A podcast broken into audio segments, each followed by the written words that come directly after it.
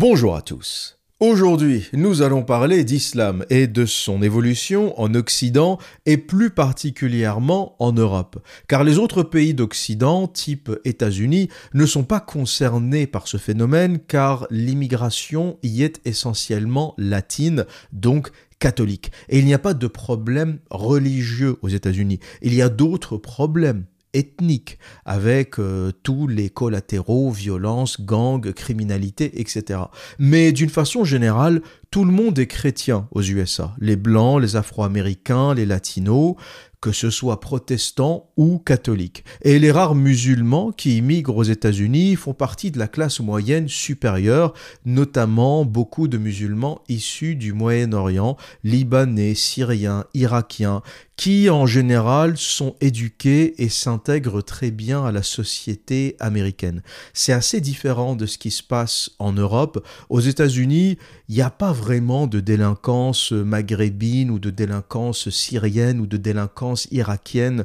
Les descendants de musulmans aux États-Unis, en général, euh, s'intègrent assez bien à la classe moyenne, voire à la classe moyenne supérieure. Hein. C'est le cas du père de Steve Jobs, Abdel Fattah, à l'origine un étudiant syrien en sciences politiques qui devient ensuite enseignant. Et c'est un modèle qu'on n'a pas en France. Hein. Il n'y a pas de Abdel Fattah en France qui donnera naissance à un Steve Jobs. Même dans mille ans, si tu t'appelles Abdel Fattah en France, c'est foutu. La France, c'est pas les États-Unis. On n'a pas un système d'intégration phénoménal. On n'a pas un système d'intégration à l'américaine qui permet à tout le monde, euh, sous condition d'être euh, intelligent, éduqué, d'avoir la volonté, l'envie, euh, de réussir. La France, contrairement aux États-Unis, est un faux pays d'accueil. On a cette étiquette France pays d'accueil, mais la France, c'est plutôt un système de caste qui transforme en général les immigrés qui y arrivent en esclaves. Je lisais d'ailleurs un article assez intéressant qui parlait des Maghrébins aux États-Unis et qui les comparait avec leur évolution en France. Et les Maghrébins de Californie, notamment, tous, sans exception, font partie de la classe moyenne supérieure, voire plus, et pour la grande majorité, ils travaillent dans l'informatique. Et c'est là où on voit que l'Amérique a vraiment un système différent, un système d'immigration différent. Faut comprendre que ce qui arrive en France est raison est généré, a été généré par la politique d'immigration française. Ce qui arrive n'est pas subi, mais il a été choisi. Je n'adhère pas à la pleurniche qui consiste à dire la France subit l'immigration, euh, la gentille France subit la méchante immigration. Non, non, tout cela a été programmé, décidé par nos élites. Alors que les États-Unis reçoivent une immigration euh, de cerveaux, d'intellectuels, mais aussi une immigration manuelle, mais l'intégration est très diverse aux États-Unis. Il y a autant de cerveaux que de travailleurs manuels qui entrent aux États-Unis. En France, on a fait un autre choix. Dans les années 60-70, on a dit la France n'a pas besoin de cerveaux. On ne veut que des petites mains, on ne veut que des travailleurs. Et donc on est allé chercher dans les anciennes colonies des gens qui n'étaient pas éduqués et on a sélectionné que ceux qui n'étaient pas éduqués. Il était extrêmement difficile, voire impossible, pour une personne éduquée, qu'il soit maghrébin, africain, algérien, marocain, tunisien, d'obtenir un visa de travail en France pour exercer des professions intellectuelles. On ne te donnait pas de visa. Ce qu'on voulait, c'était des ouvriers Renault, Peugeot, des ouvriers dans le BTP. La France se refusait à intégrer des gens qui réfléchissent. Et l'argument, c'était de dire la France n'a pas besoin de cerveau. Pendant les Trente Glorieuses, l'argument était de dire nous, on sait réfléchir, on a des médecins, on a des ingénieurs, on a tout ce qu'il faut. Par contre, on manque d'ouvriers. Les usines Renault, les usines Peugeot, les chantiers manquent d'ouvriers. Donc, on ne va ramener que des gens qui ne savent pas réfléchir, mais qui savent travailler avec leurs mains. Et donc, on a euh, importé des immigrés qui faisaient partie de la classe ouvrière, qui faisaient partie du monde agricole en Afrique du Nord et en Afrique subsaharienne, et on les a importés pour travailler dans les usines. Beaucoup parlaient un français approximatif, beaucoup ne savaient ni lire ni écrire, mais c'était la volonté de la France. Et je pose une question, quant à cette politique d'immigration, tu ne peux pas être surpris de voir le résultat. Quand tu encourages une immigration d'analphabètes, tu t'attends à quoi? Tu t'attends à quoi? Quand les États-Unis ouvrent la porte à un immigré syrien, bon, il a beau s'appeler Abdel Fattah, ça devient le père de Steve Jobs. Ça, c'est l'Amérique. En France, quand tu ouvres la porte à des analphabètes, tu t'attends à quoi? C'est quoi l'évolution potentielle de cette immigration? Donc première chose, la France n'est pas victime de son immigration, elle l'a fabriquée, elle l'a préparée. La France a minutieusement fabriqué la racaille, elle l'a préparée. Et je l'ai toujours dit, la racaille des banlieues françaises est une fabrication, est une invention française. C'est notre Frankenstein. Vous irez partout dans le monde, vous voyagerez partout dans le monde musulman, que ce soit au Moyen-Orient, euh, Syrie, Liban, euh, Dubaï, Koweït, Arabie Saoudite, en Afrique du Nord, allez à Alger, à Tunis, à Casablanca, vous ne verrez nulle part quelque chose qui ressemble à la racaille française. Survette Lacoste, casquette Lacoste, sacoche, ça n'existe qu'en France. En plus du degré de violence, euh, en plus de la désintégration totale, de l'absence de la famille, de l'absence du réseau social, de l'absence de tout support familial, de toute structure familiale. La destruction, l'anarchie totale à la française. Et la France, c'est quoi? C'est l'islam qui rencontre la gauchiasse. C'est ça le drame en fait. Lorsqu'on dit l'islam est un problème. Non, non, l'islam est un problème en France. L'islam qui rencontre la gauchiasse, oui, c'est un problème. L'islam capitaliste d'Abu Dhabi, de Dubaï, des Émirats arabes unis, du Koweït, d'Arabie saoudite ne pose aucun problème. Dans ces pays-là, il n'y a pas de racaille. La racaille est une fabrication française. Et comment naît la racaille? C'est quoi la recette? Si vous me dites, l'observateur, t'es Frankenstein, fabrique-moi une racaille. Eh bien, tu prends un musulman et tu le fais évoluer dans le communisme français. Tu le fais évoluer dans un environnement de gauchias, avec la CAF, avec le RSA, avec les aides sociales, avec les manifs, avec la grève. Tu prends un musulman, tu lui fais goûter la petite merdasse communiste française comme on sait le faire, et ça devient une racaille. Même un mec qui est né à Dubaï, tu vois, un musulman capitaliste, tu le fais grandir en France, ça devient une racaille. Il a aucune autre option. Il goûte à la CAF, il goûte au RSA, c'est clair que ça donnera pas Steve Jobs, ça sera une racaille. On est les artisans, on est les champions du monde dans la conception des racailles. Peut-être que la Belgique numéro 2 la Belgique, Molenbeek, ils ont aussi, je dirais que les Belges sont pas mal non plus. Hein. France en pole position, Belgique numéro 2. Et le Canada francophone qui suit pas très loin derrière, hein, parce que le Canada aussi, vous regardez le Canada anglophone, ça fonctionne, il y a du taf, il y a de la thune, les gens réussissent. Tu regardes Montréal, bon, commence euh, à y avoir euh, un peu de racaille aussi, hein, y compris euh, au Canada.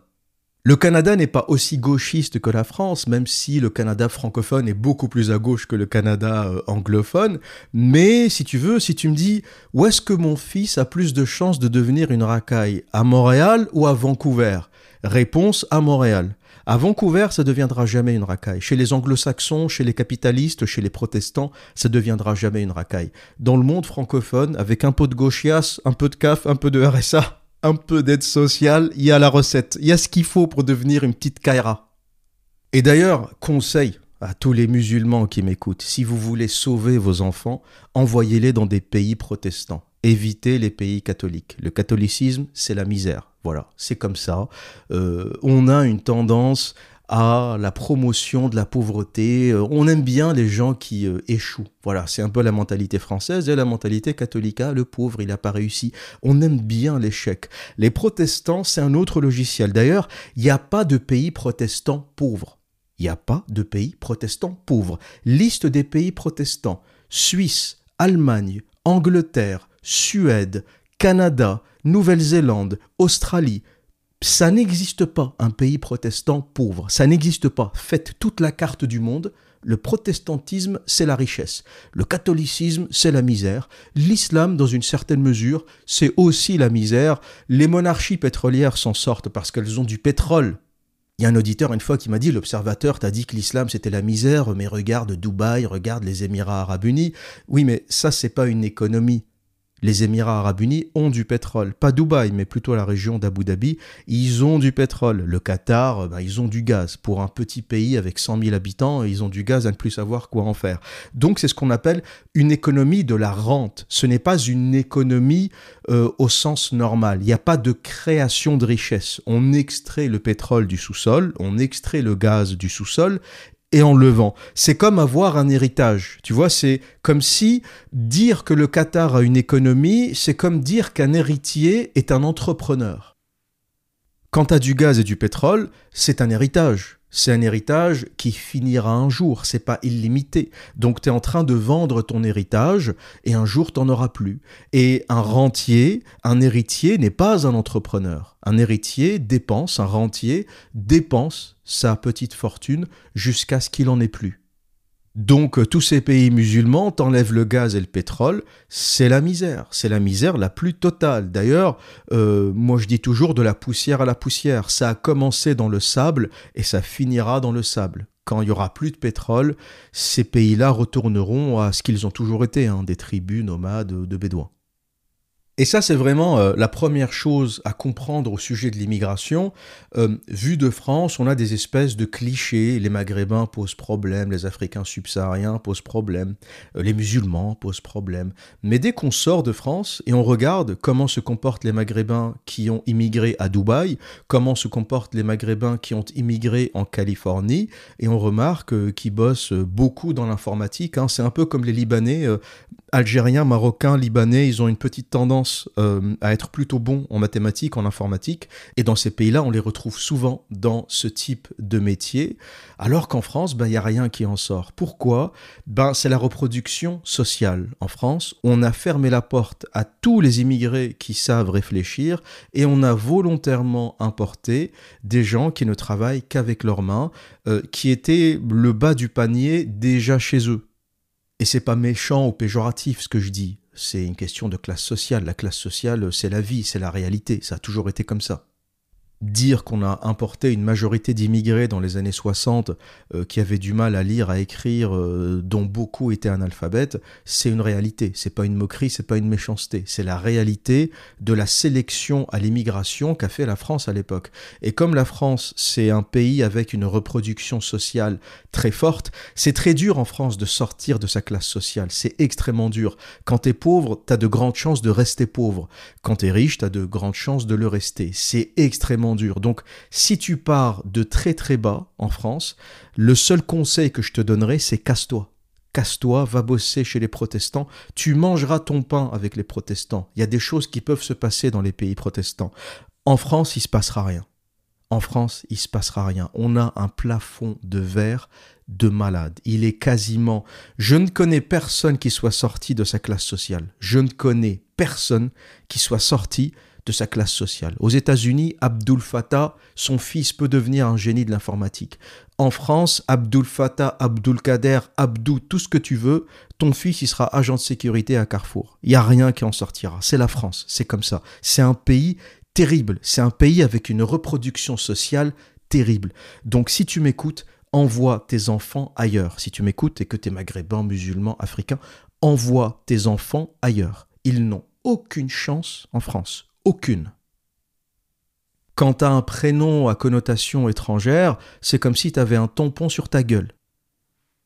Donc euh, envoie tes enfants aux États-Unis, au Canada, au Canada anglophone. Arrêtez d'aller à Montréal, c'est la même chose, ça parle français, c'est pareil. Je sais que j'ai beaucoup d'auditeurs du Canada qui confirmeront ce que je dis. Montréal, c'est la même chose, c'est niveau d'imposition, ou le Québec, c'est la même chose, c'est un niveau d'imposition élevé, c'est les mêmes mentalités francophones. Euh, j'ai l'impression que le français crée une espèce de blocage au niveau du cerveau. Allez dans la partie anglophone. Allez travailler à Vancouver. Allez chez les protestants. Vous mangerez votre pain avec les protestants. J'ai mangé mon pain avec les protestants. L'Angleterre m'a sauvé. L'Angleterre m'a sauvé. Je raconte toujours cette anecdote quand j'essayais de négocier mon salaire en France. J'étais là, essayer de gratter 100 balles par mois. Et euh, le gars pour qui je bossais, l'architecte pour qui je bossais, m'a dit Tu sais, en architecture, on fait plus vraiment d'argent. T'es mieux de vendre des crêpes si, euh, si t'as vraiment envie de gagner beaucoup de fric. Moi, je le regarde et je me dis dans ma tête Mais je t'ai pas demandé des conseils, gros fils de pute. Je t'ai demandé une augmentation. Tu me dis oui ou non. Ne me raconte pas ta vie, ne me dis pas va vendre des crêpes ou va faire euh, telle ou telle chose. Si je t'avais demandé conseil, peut-être, mais là je te demande une augmentation. Donc tu peux ou tu peux pas, ne me raconte pas ta vie. Alors qu'en Angleterre, j'avais demandé une augmentation de 100 livres sterling par jour, pas par mois. Je travaillais à mon compte euh, en indépendant et j'avais un taux horaire qui était assez bas. C'était vraiment au tout début où j'avais commencé à travailler à mon compte et j'étais à 250 livres sterling par jour. Euh, les taux dans le bâtiment sont souvent négociés en journalier. Ils n'aiment pas beaucoup les taux horaires. Donc en journalier à 250, c'était assez bas, mais c'était un moyen un peu de, de faire ma place. J'étais moins cher, donc j'étais euh, assez euh, rapidement euh, pris, sélectionné pour travailler, mais je ne pouvais pas travailler à ce taux pendant très longtemps. Et donc j'avais demandé, j'avais négocié avec l'entreprise générale une augmentation de 100 livres sterling par jour pour passer en taux journalier de 350 livres sterling par jour. Et ça, c'était il y a 4-5 euh, ans déjà. Je prends rendez-vous avec le chef de projet, euh, il me donne rendez-vous dans son bureau à 8 heures, je débarque, 8 heures pétantes, il était là, et moi aussi j'étais à l'heure, on s'assoit, il me dit qu'est-ce que tu veux? Je le regarde, je lui dis bon ben j'ai regardé un peu les taux du marché, euh, et euh, je, veux être à 350 livres sterling par jour. Et moi, avec ma mentalité de français, tu vois, tu demandes une augmentation, tu es toujours un peu tremblotant. On a du mal avec l'argent, on n'est pas éduqué pour ça. Donc je lui dis 350, il me regarde, il me fait OK. Il fait OK, c'est les taux du marché, c'est ce qu'on paye les design managers. Euh, ça a augmenté depuis, hein. quand tu es expérimenté, tu peux passer à 470 livres sterling par jour, 500 livres sterling par jour, sans problème, avec 4-5 euh, ans d'expérience. Mais ça, c'était les taux de l'époque. Il me regarde, il me fait OK. Et il continue en me disant, euh, t'avais autre chose, t'as as une autre question, enfin, tu veux parler d'autre chose? Euh, moi, je suis un peu surpris parce que j'étais préparé à négocier, tu vois. J'étais en mode, euh, je vais donner mes arguments, je vais négocier pendant trois heures. Il m'a un peu pris par surprise. Euh, je lui dis non, c'est tout ce que c'est tout ce que je voulais en fait. Hein. C'est tout le reste, ça va quoi. Je sais ce que j'ai à faire, je connais mon taf. le reste, ça va quoi. Il me dit ben, ok, c'est bon. Il se lève, il me serre la main. il me dit bon ben pour la paperasse, on t'enverra ce qu'il faut par mail. bon, c'est du détail. Et il est sorti.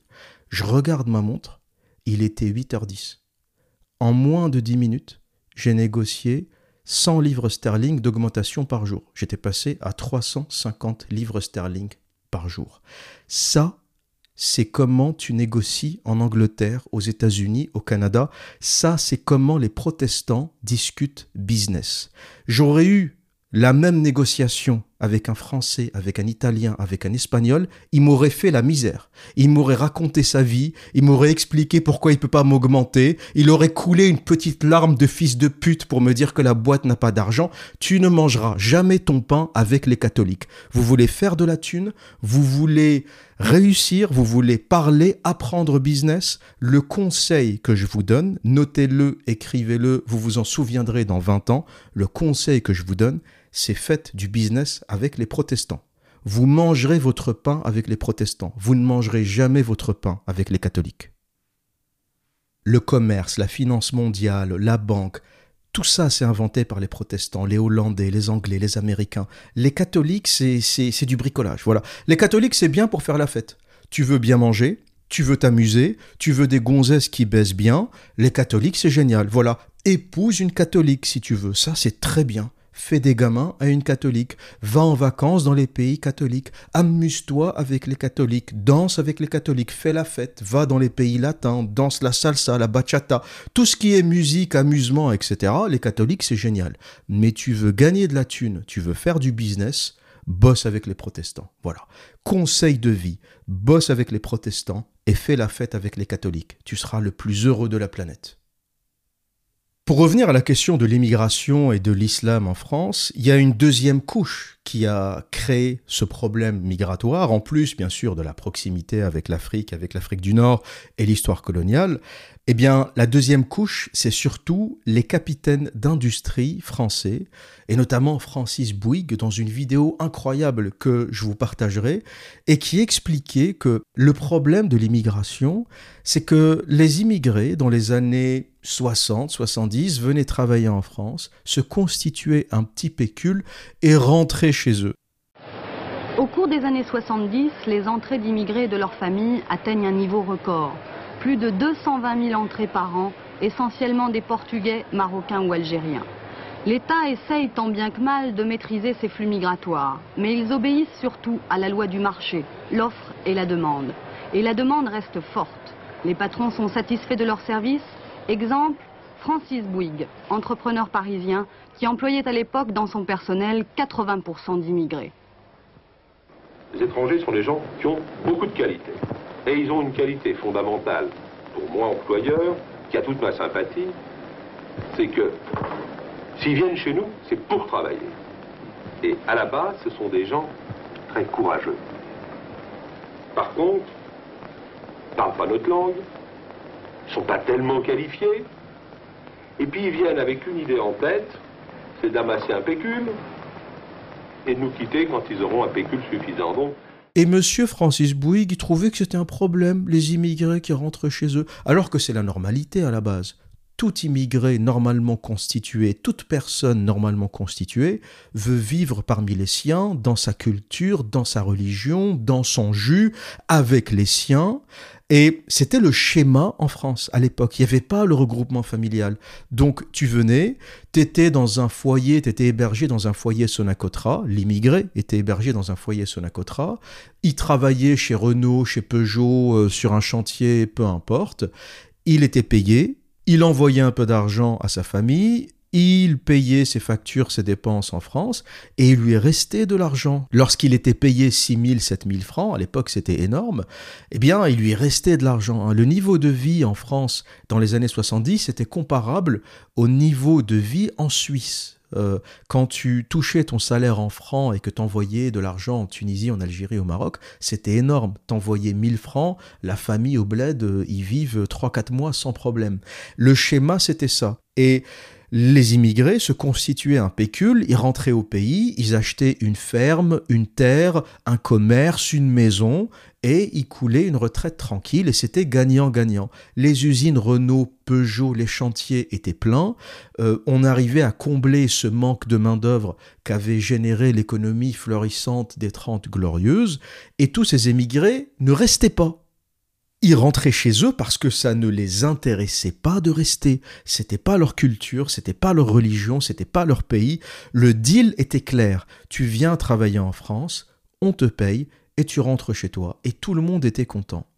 Et à un moment, il y a une vidéo incroyable, un entretien incroyable. Dans la vidéo, c'est Francis Bouygues, mais il est représentant de toute l'industrie française de l'époque. Et il dit, j'ai un problème.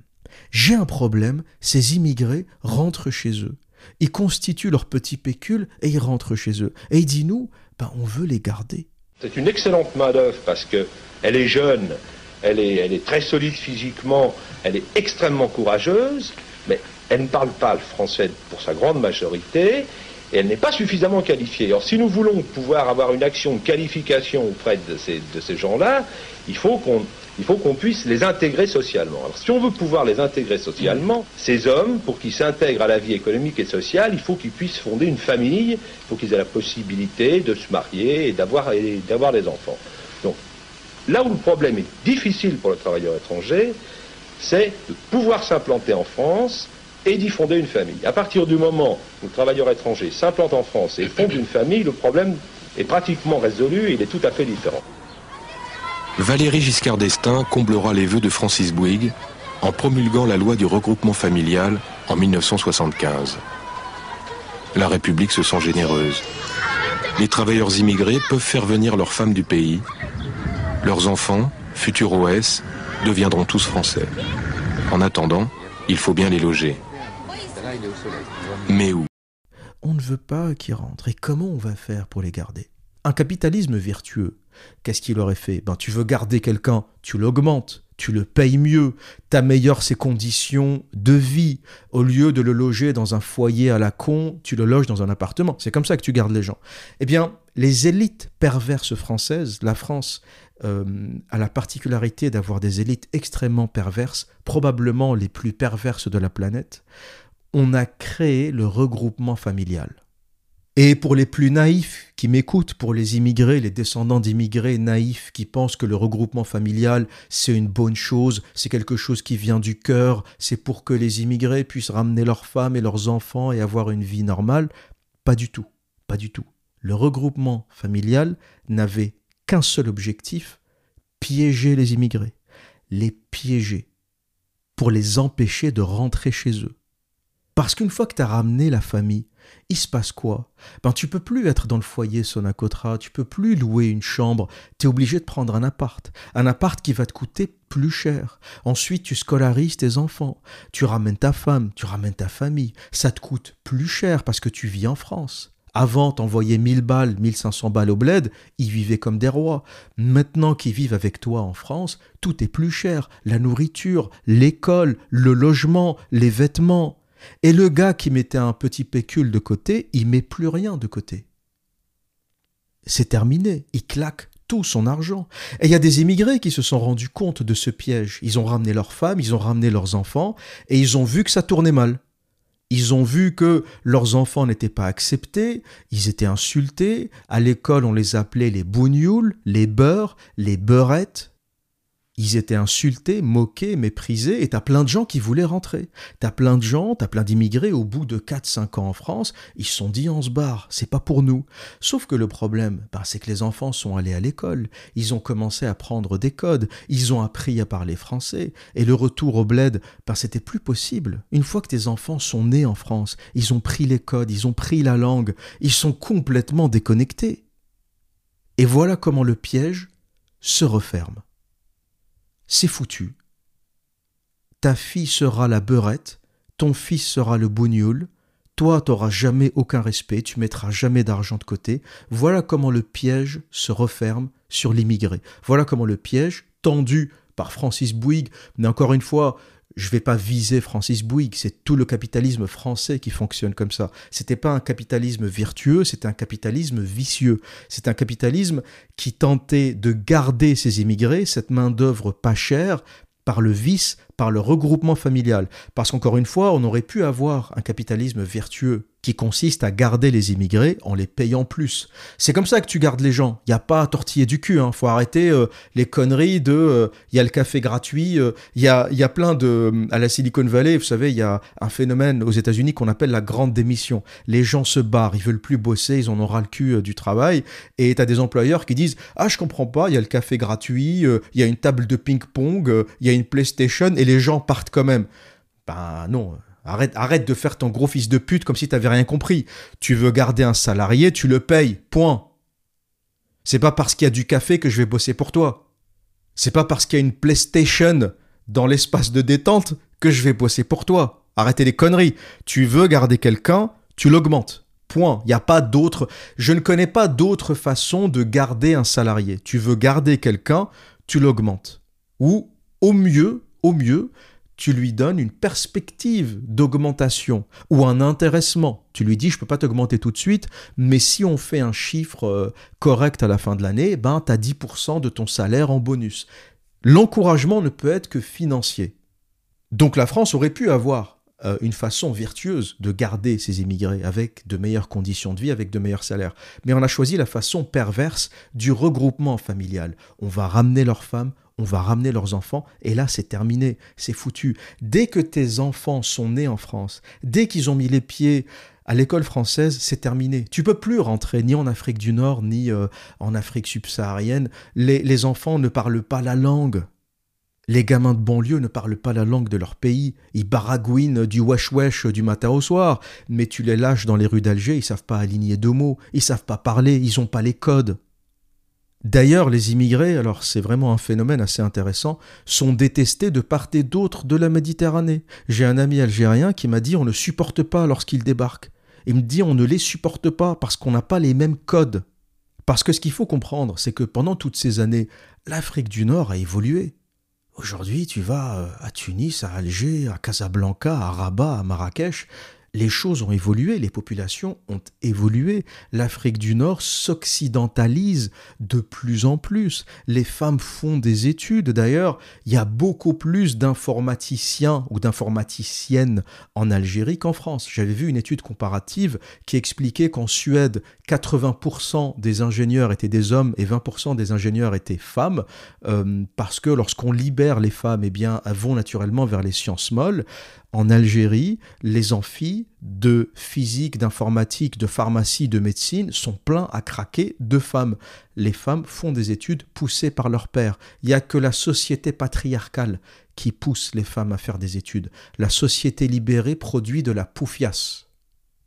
Une fille qui grandit à Alger a beaucoup plus de chances de finir informaticienne qu'une euh, fille euh, maghrébine qui grandit en France le schéma naturel de la maghrébine qui grandit en France, c'est de finir beurette. C'est ton avenir. Voilà, beurette.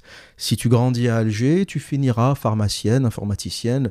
Les femmes font des études dans, les pays, euh, pas uniquement en Afrique du Nord, mais aussi en Orient, euh, au Liban, en Syrie.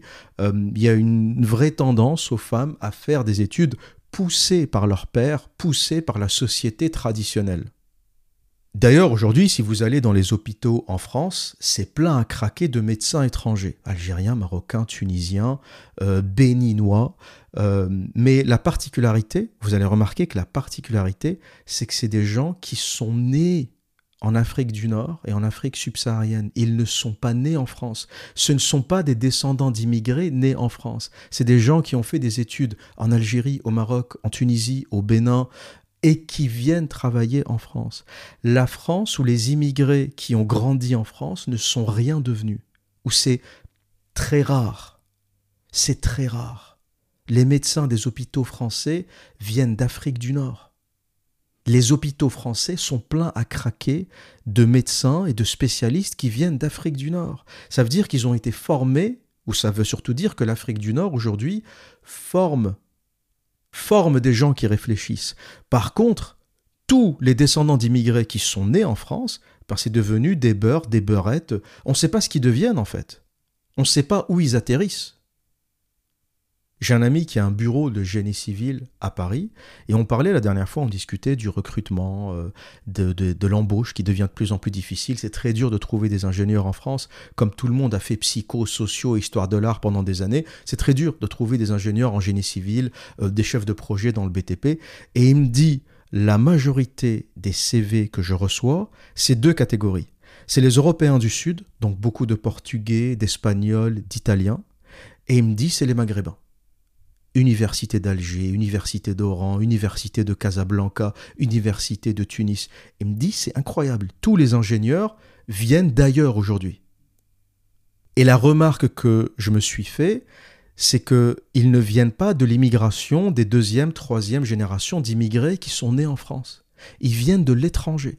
Ça veut dire que euh, quand je disais que la reproduction sociale était extrêmement forte, extrêmement puissante en France, c'est une réalité. Ces descendants d'immigrés, ces descendants de travailleurs des foyers Sonacotra, des, des immigrés qui, qui venaient dans les années 60-70, n'ont jamais réussi à percer, ou très peu d'entre eux le plafond de verre français les a broyés. Tu as plus de chances de faire des études d'ingénieur en Afrique du Nord et venir ensuite travailler en France que de faire des études d'ingénieur en France, lorsque tu es originaire euh, d'Afrique du Nord ou d'Afrique subsaharienne.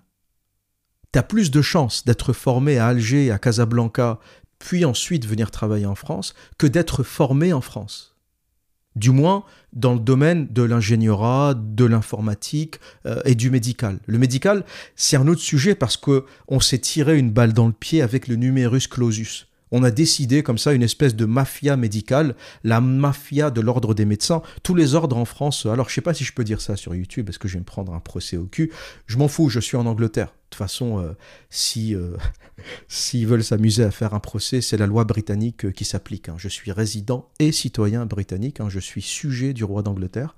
donc bon, Si vous voulez faire une partie de ping-pong, ça se passera à Londres. Hein. Je suis soumis à la loi britannique. Mais les ordres de médecins et les ordres d'architectes en France, pour ne pas employer de mots excessifs, sont terribles sont terribles dans le sens où ils ont décrété des choses du type numerus clausus, il y a trop de médecins en France. Mais d'où il y a trop de médecins? Voilà comment on se retrouve dans la merde et on doit aller chercher des médecins euh, au Bénin, euh, en Algérie, au Maroc, ben, dans toute l'Afrique francophone, en Europe de l'Est également, euh, beaucoup de médecins roumains, bulgares. Euh, je ne sais pas si on a des médecins d'Europe du Sud. Je sais que niveau architecture, ingénieura, comme le BTP a été détruit en Europe du Sud, beaucoup euh, de Portugais, d'Espagnols, d'Italiens sont venus travailler en France, dans le bâtiment, dans les domaines de l'architecture, euh, de, de d'une façon générale. Mais pour la question médicale, je ne sais pas. Certainement euh, pour la chirurgie dentaire. Je sais que les chirurgiens dentaires sont très mal payés en Espagne, donc beaucoup viennent travailler en France. Un chirurgien dentaire en Espagne, tu touches rien. Voilà, peut-être 2000 balles. Alors qu'en France, tu travailles à ton compte et tu fais du 10 000, 15 000 balles. Hein. C'est pas déconnant de faire 15 000 balles quand tu es euh, chirurgien dentaire à ton compte en France. Et pourquoi je vous raconte tout ça euh, L'idée qu'il faut comprendre derrière ce développement, c'est que moi je suis pas d'accord quand les gens pleurnichent en disant la France est victime de l'immigration. Nous on n'a rien fait, on est des gentils, on est un pays gentil et on est envahi par des hordes de barbares qui viennent chez nous. Non, non, on a fabriqué ce désastre. On l'a fabriqué de nos mains. C'est nos capitaines d'industrie qui ont fabriqué ça. On a fabriqué le regroupement familial. C'est Francis Bouygues et ses amis qui sont allés voir Valéry Giscard d'Estaing et qui lui ont dit Ces immigrés, ils rentrent chez eux. Ils se constituent un petit pécule et ils rentrent chez eux. Et nous, on veut des esclaves. On veut des esclaves, on veut les coincer ici, on veut qu'ils restent là, on veut que eux soient esclaves, que leurs enfants soient esclaves, que leurs petits-enfants soient esclaves. On veut des esclaves. Et là, euh, ben, Valéry Giscard d'Estaing fait passer le regroupement familial. Euh, tu ramènes toute la smala. Avant, tu gagnais 7000 francs. Tu étais le roi du monde. Tu vivais tranquille. Tu étais en France.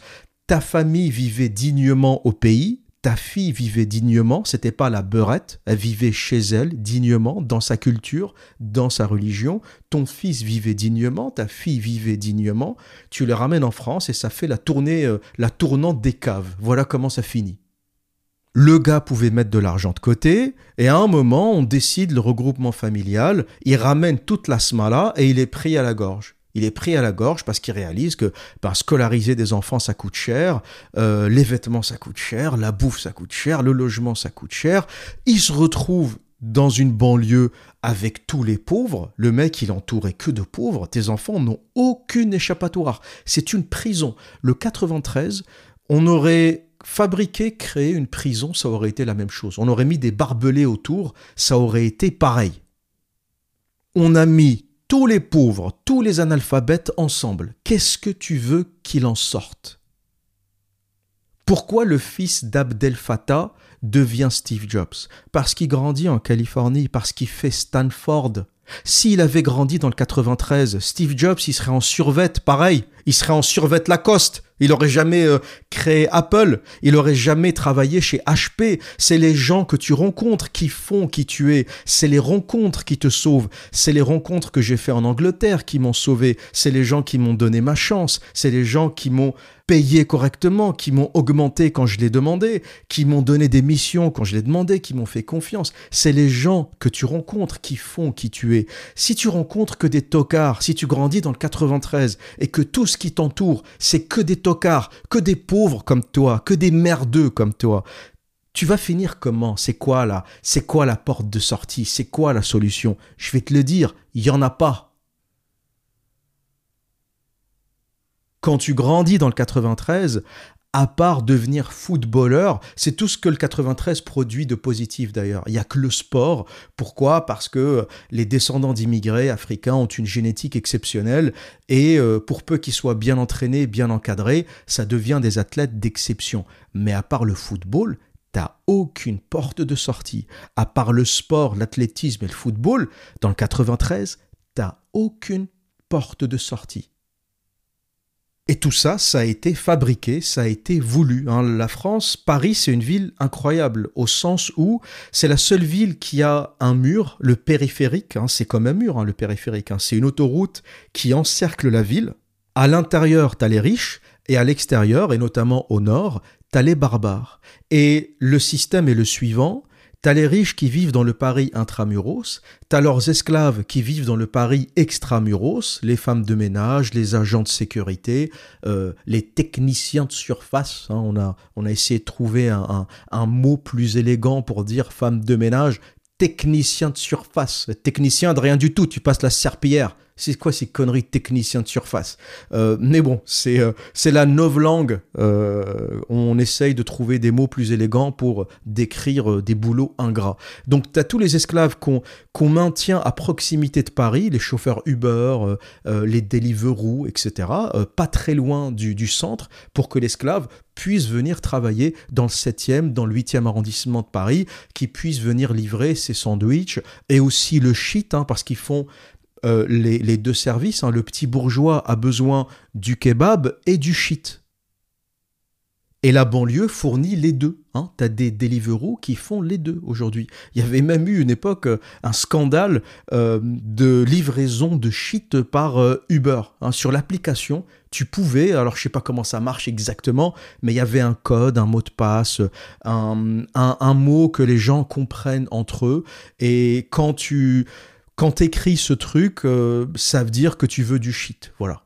Et t'avais tout un réseau de chauffeurs Uber qui venaient te livrer du shit à domicile. Voilà, le bourgeois, le petit-fils de bourgeois, le petit-fils, le fils du 68 art, pouvait avoir dans la même soirée son kebab et son shit livrés par la même personne à proximité qui habite dans le 93, cette zone d'esclaves qu'on a créée pour, euh, pour maintenir, pour entretenir la petite bourgeoisie parisienne. Donc je vais le dire sans honte, la France a une élite de gros fils de pute. Il n'y a pas un système au monde plus pervers que l'île de France. Et moi je vous le dis, je vous le dis, si vous m'écoutez, et je sais qu'il y a beaucoup de francophones non européens qui m'écoutent, originaires d'Afrique du Nord, d'Afrique subsaharienne, si vous vous appelez Abdel Fattah Abdelkader Moussa, barrez-vous. Barrez-vous Allez bosser chez les protestants. Le protestant te respectera pour ta compétence. Le protestant te donnera du pain. Tu mangeras ton pain chez le protestant. Ne restez pas en France. Je vais le dire mille fois s'il le faut. Si tu t'appelles Abdul Fattah, ton fils ne sera pas Steve Jobs. Je te le garantis. La France, c'est pas les États-Unis. La France est une machine à broyer.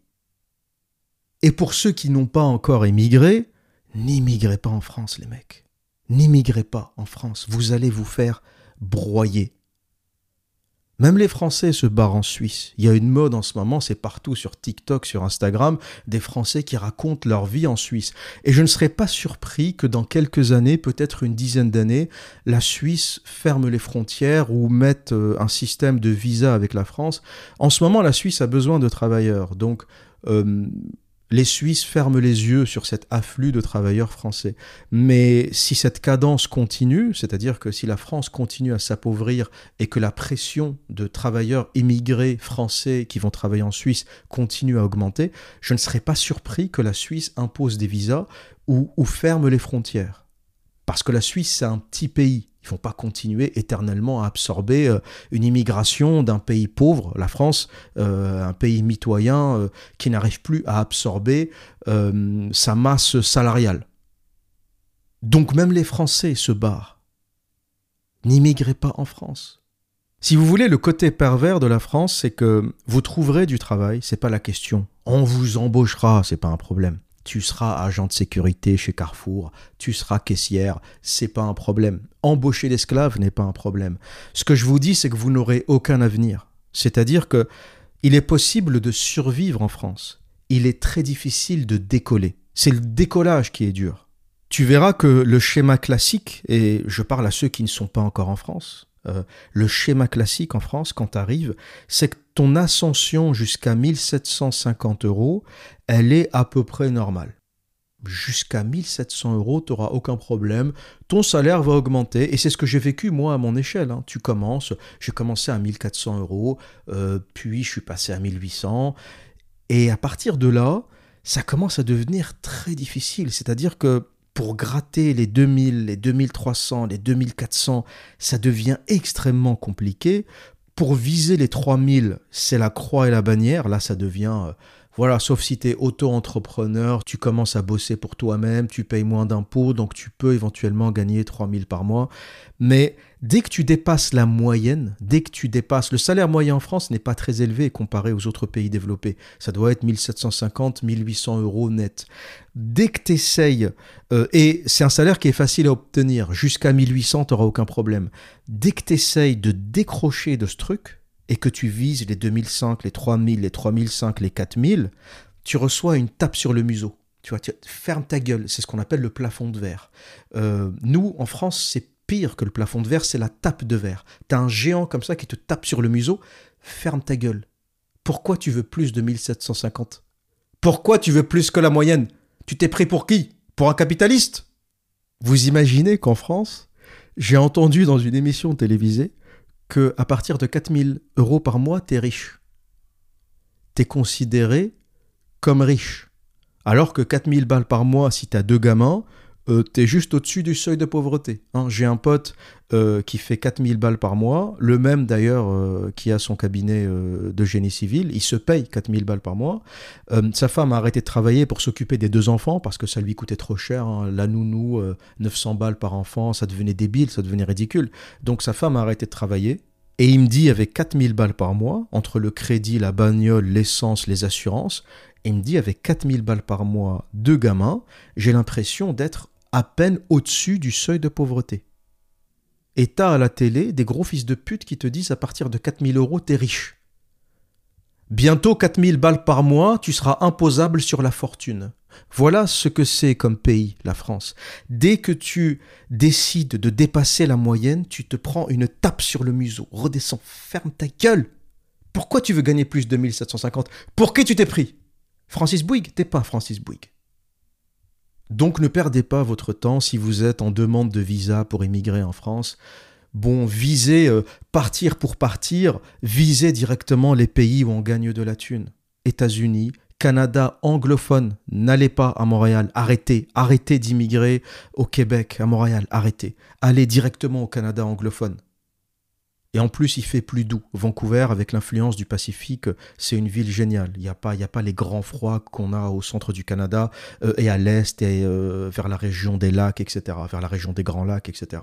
Donc le climat est plus doux, les perspectives d'évolution sont plus grandes et surtout, si tu bosses dans le domaine de l'informatique, des mathématiques, les sciences dures, tu vas à Vancouver, t'es le roi du pétrole. T'es le roi du pétrole.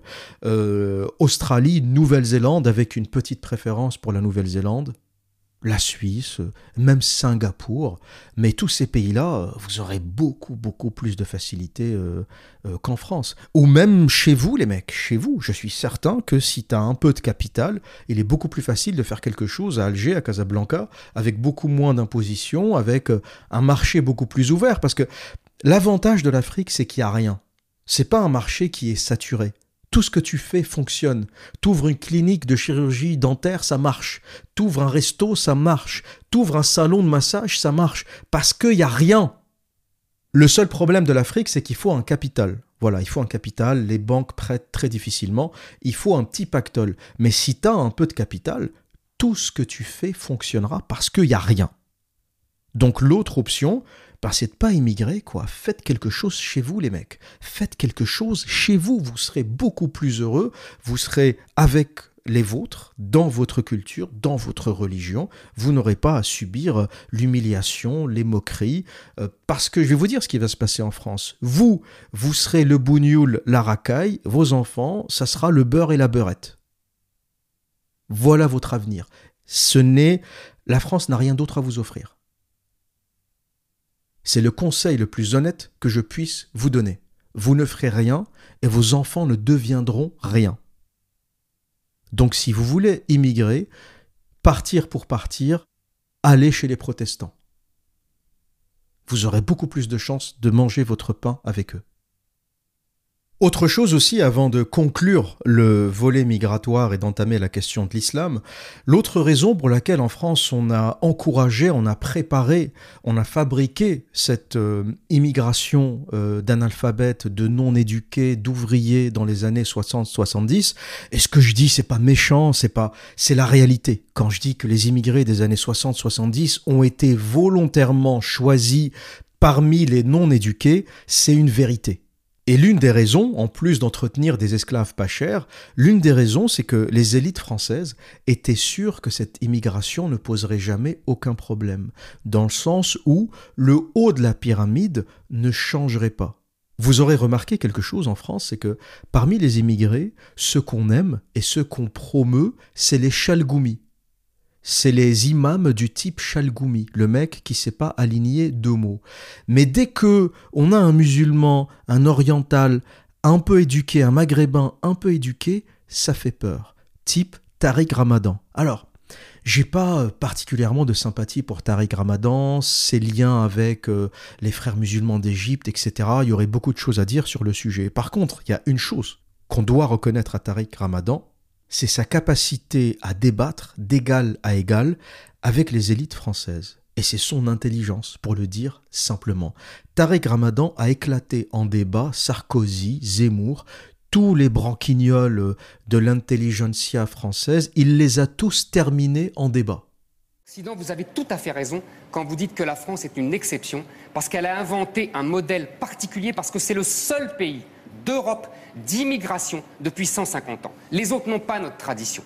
Les autres n'ont pas notre tradition. Ils, ont des immigrés depuis 30 ans. Nous, ça fait 150 ans. Les Anglais, ils n'ont pas d'immigrés Non, pas du tout. Ce sont pas d'émigration, les Anglais. Je ne parle pas des 30 dernières années, Monsieur Ramadan. Non, je parle depuis un siècle, il n'y a pas de Pakistanais, d'Indiens qui sont arrivés aux... Non. Ça, Après-guerre. Il y, a vraiment, il y a vraiment un problème en France avec la projection euh, anglaise. Hein. Après 45. Mais oublions, l'Angleterre n'a rien à voir. Mais justement, je sais, je sais que vous vous inspirez du modèle anglais. parce que vous voulez nous imposer le modèle anglais.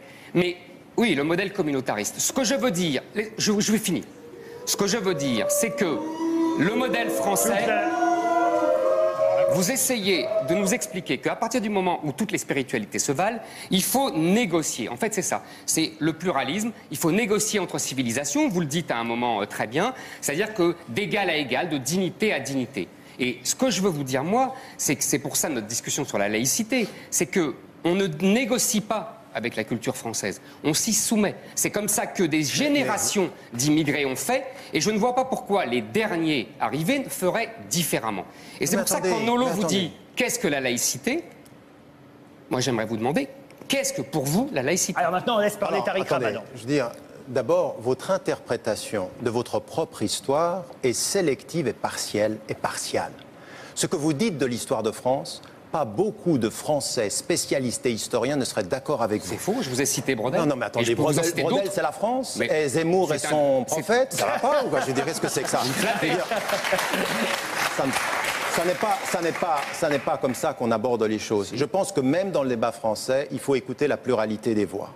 Et dans la pluralité des voix, c'est effectivement de dire que ce n'est pas vrai que la France est complètement assimilationniste. Des gens comme vous, traduisent la laïcité comme une idéologie qui est effectivement une idéologie de l'assimilation. Mais ça n'est pas ce qu'a dit la loi et ça n'est pas le débat qu'il y a eu entre les défenseurs de la laïcité de Jaurès à Condorcet avant. ça n'était. Mais non, attendez, c'est faux. Je suis pas d'accord avec vous. Voilà, c'est tout ce que je voulais entendre. Je ne suis pas d'accord et plus humble que c'est faux. Personne n'a jamais tenu un débat face à Tariq Ramadan. Et c'est pas pour rien qu'on lui a collé ces histoires de viol.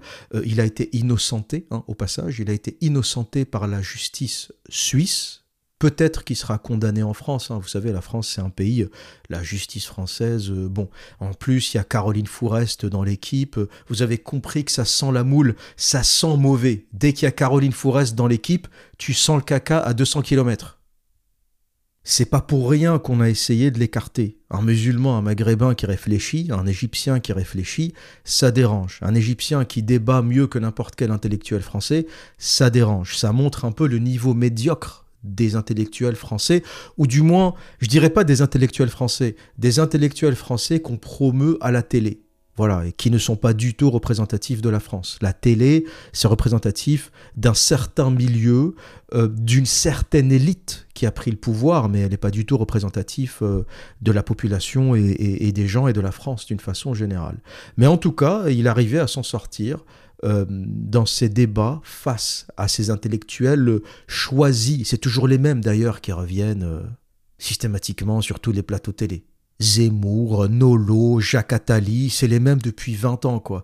T'éteins la télé française il y a 20 ans, t'allumes aujourd'hui, c'est les mêmes têtes. Il y a rien qui a changé. Tu dis un problème, c'est de la consanguinité. En 20 ans, y a, les visages n'ont pas changé. En 20 ans, t'as encore Attali à la télé. C'est là où tu comprends que la France, euh, c'est une société de classe verrouillée, ça bouge pas. Attali sera là jusqu'à la mort. Michel Drucker sera à la télé jusqu'à la mort. Tous les dimanches, putain, il y a 30 ans, il y avait déjà Michel Drucker dimanche matin ou dimanche après-midi à la télé. 30 ans plus tard, j'ai quitté la France, j'ai fait ma vie, j'ai fait plein de trucs. T'allumes la télé, il y a encore Michel Drucker sur son euh, divan rouge.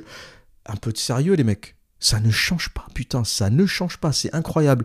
C'est une élite figée, c'est une société de caste figée. Et l'idée des intellectuels français, en ayant une immigration peu éduquée dans les années 60-70, c'est d'être certain que les enfants, les petits-enfants, les arrière-petits-enfants de cette immigration ne leur posera jamais de problème. Parce qu'ils n'iront pas dans les grandes écoles, ils ne feront pas les grandes carrières, ils ne se présenteront pas aux élections et jamais ils ne représenteront aucun danger pour l'élite française. Et ce qui se passe en fait en France, c'est que la bagarre, elle est en bas de la pyramide. Ceux qui subissent la délinquance, ceux qui subissent euh, la violence, ceux qui subissent l'instabilité, ben c'est la base, c'est les Français du bas de la pyramide. Les élites ne sont pas concernées par ça. Ton fils galère se fait raqueter par la racaille quand il va dans un lycée lambda ou un lycée de banlieue, mais s'il fait Henri IV, t'auras jamais de problème, jamais ton fils se fera maltraiter à Henri IV. Ensuite, il fera une prépa et il fera HEC, euh, les mines, ponts et chaussées, euh, il fera une grande école de commerce. Et quand tu fais partie de l'élite, t'es jamais confronté à la racaille. Il y a que le bas de la pyramide. La bagarre horizontale, les pauvres contre les pauvres. Les pauvres européens contre les pauvres extra-européens. C'est les pauvres qui se foutent sur la gueule.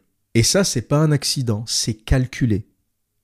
Les élites françaises, pour maintenir leur pouvoir, se sont assurées que cette nouvelle immigration ne serait pas constituée euh, de mathématiciens, d'informaticiens, de gens qui réfléchissent, qui mettront leurs enfants dans les grandes écoles, qui un jour euh, feront de la politique, se présenteront euh, aux élections, etc. Ils sont certains que ça n'arrivera jamais, et ils ont eu raison, ça n'est jamais arrivé.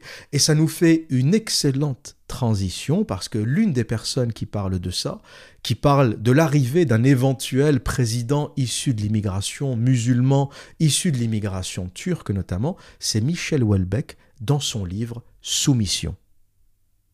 Soumission est le livre qui m'a réconcilié avec Michel Houellebecq.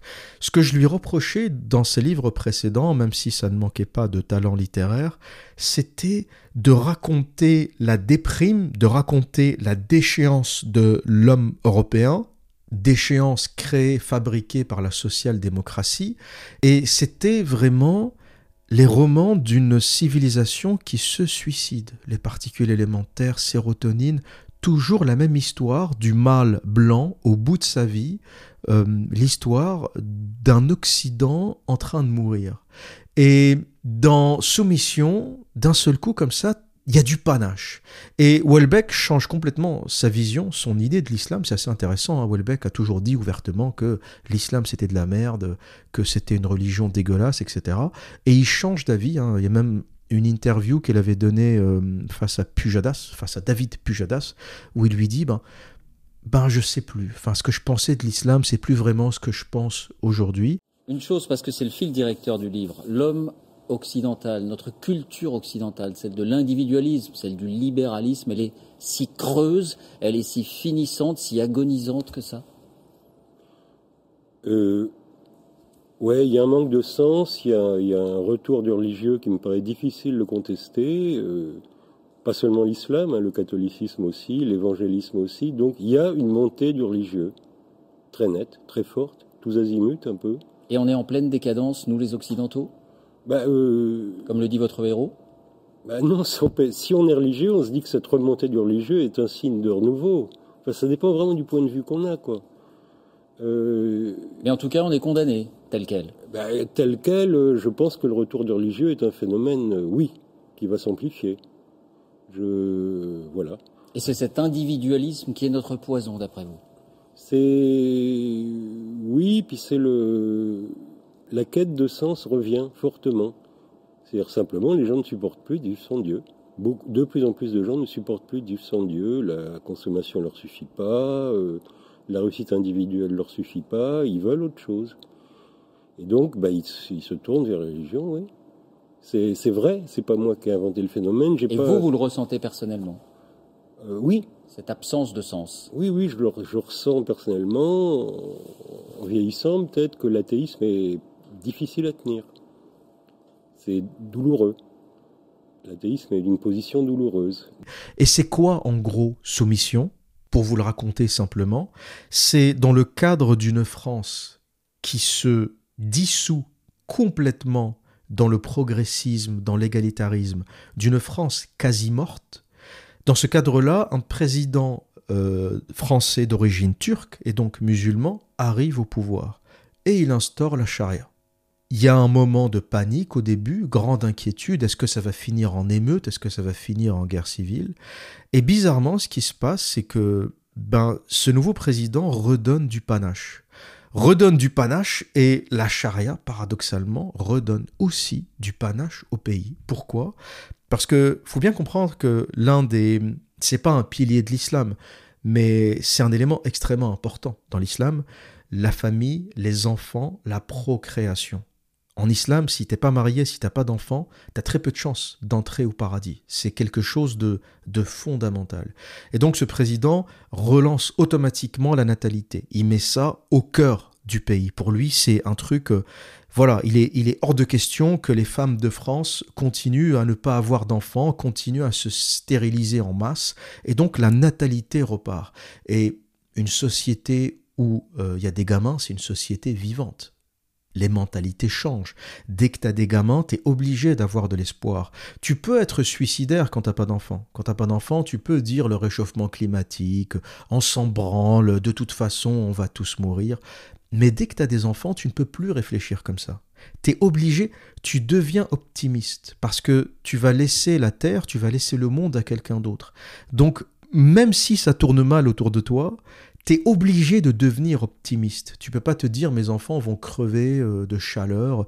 Tu es obligé de dire on va trouver des solutions, les choses vont changer. Donc une société où il y a des enfants, c'est une société qui devient naturellement optimiste. Pourquoi? Parce que le discours euh, du après moi le déluge, euh, ça tient plus la route. Parce qu'après toi, il y a tes enfants, il y a tes petits enfants, donc c'est pas le déluge. Après toi, il y a quelque chose. Il y a la continuité. Donc tu dois laisser un monde meilleur. L'égoïsme, c'est toujours quand t'as pas de descendance. C'est très facile d'être égoïste, d'être négatif quand t'as pas de descendance. Dès que tu as une descendance, tu ne peux plus, t'as plus le droit d'être pessimiste. Donc par la relance de la natalité, la nation redevient optimiste. L'économie euh, décolle, toutes les monarchies pétrolières viennent injecter euh, leur argent en France parce que du coup euh, la France devient amie avec euh, tous les pays musulmans. Alors tout ça c'est de la fiction, hein, je vous raconte le livre de Welbeck. Et donc tu as les Saoudiens, les Qataris, alors ils le font déjà, hein. ils n'ont pas attendu qu'on ait un président musulman pour venir investir en France. mais on peut imaginer que ben, c'est x10 quoi, x10, ils sont motivés, encouragés par ce président musulman pour déverser encore plus d'argent, plus de capitaux en France.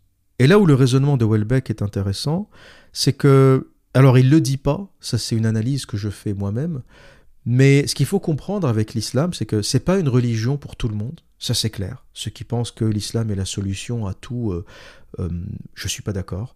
Euh, il y a même certains identitaires qui parlent aujourd'hui de charia blanche. J'ai entendu ce terme. Des blancs, des Européens, qui disent peut-être qu'une charia blanche serait la solution. C'est quoi une charia blanche? C'est la charia appliquée à l'Europe. Parce qu'on est des Européens, on est des Grecs euh, et des Romains, on ne peut pas appliquer mot pour mot euh, des principes qui ont été écrits, développés pour le désert d'Arabie.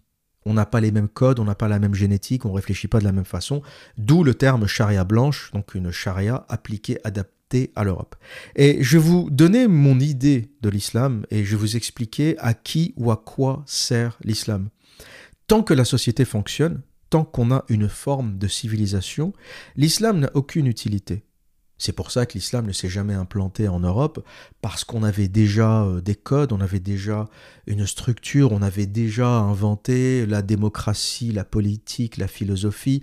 Donc quand l'islam arrive, on a un peu euh, du mal à comprendre. C'est pour ça que ça vivote un peu en Espagne, euh, ça fait une petite percée en France, et puis ça s'arrête avec Charles Martel à Poitiers. Pourquoi? Parce qu'on avait déjà une structure. Et ce qu'il faut comprendre avec l'islam, c'est que c'est un remède pour le chaos. Ce n'est pas un remède pour la civilisation, c'est un remède pour le chaos. Pourquoi l'islam fonctionne dans le désert d'Arabie? Quand l'islam arrive, il est adopté, il est accepté. Parce que dans le désert d'Arabie, il n'y avait rien. Il n'y avait pas de civilisation en Arabie. C'est le seul endroit où il n'y a jamais eu de civilisation. Civilisation au sens des grandes cités avec des routes, des systèmes d'égouts, etc. La définition de la civilisation, selon euh, Lewis Mumford, l'anthropologue, c'est la cité. Qui dit civilisation dit cité. La cité avec son fonctionnement, avec sa police, avec sa structure, avec euh, ses règles, avec son code, etc. Euh, il n'y avait pas ça dans le désert d'Arabie. Partout autour, oui, il y avait le croissant fertile, il y avait la Mésopotamie avec la région Iran-Irak. Le croissant fertile, c'est euh, Iran, Irak, Syrie, Liban, Palestine. Alors ces pays n'existaient pas encore, mais c'est toute cette région, Mésopotamie et Levant. Le Levant, c'est le Liban et la Syrie, euh, l'endroit où le soleil se lève. Euh, puis ensuite, il y a la Méditerranée avec l'Égypte, la Grèce antique et Rome. Partout autour de ce désert d'Arabie, il y avait des formes de civilisation. Mais en Arabie, ce qui correspond aujourd'hui à la région Arabie saoudite, Yémen, il n'y avait pas de civilisation. Vous trouverez pas une seule pyramide, un seul palais, une seule forme de grande ville dans ces régions-là. C'était des régions de tribus nomades avec des villes minuscules hein, euh, du type Médine euh, et euh, Mecca et la Mecque c'était c'était rien quoi c'était un cube avec quelques petits commerces autour hein. c'était pas une ville du type Rome ou Bagdad ou Damas et d'ailleurs, ça m'a fait sourire quand j'étais allé à Dubaï, j'avais passé quelques jours, je faisais une escale, euh, j'étais allé visiter le musée de la ville. Et en fait, tout a été reconstruit. Ils ont reconstruit, euh, ils ont reconstitué une tente de bédouins, euh, deux, trois bricoles. Ils n'ont pas vraiment d'histoire. C'était des villages de pêcheurs et des tribus nomades. après, je ne dis pas que c'est bien ou que c'est pas bien. Il y a des peuples qui choisissent de ne pas avoir euh, de forme sédentaire. Euh, c'est le cas des Indiens d'Amérique, Amérique du Nord. les Indiens se sont sédentarisés en Amérique du Sud, les Mayas, les Incas, les Aztèques, mais ils ne se sont pas sédentarisés en Amérique du Nord. Pourquoi Va savoir, le climat probablement. Et d'ailleurs, même quand l'islam se développe, ce qui porte vraiment l'islam, c'est pas les Arabes, c'est pas l'équivalent des Saoudiens et des Yamanites. C'est pas eux qui transforment l'islam en civilisation.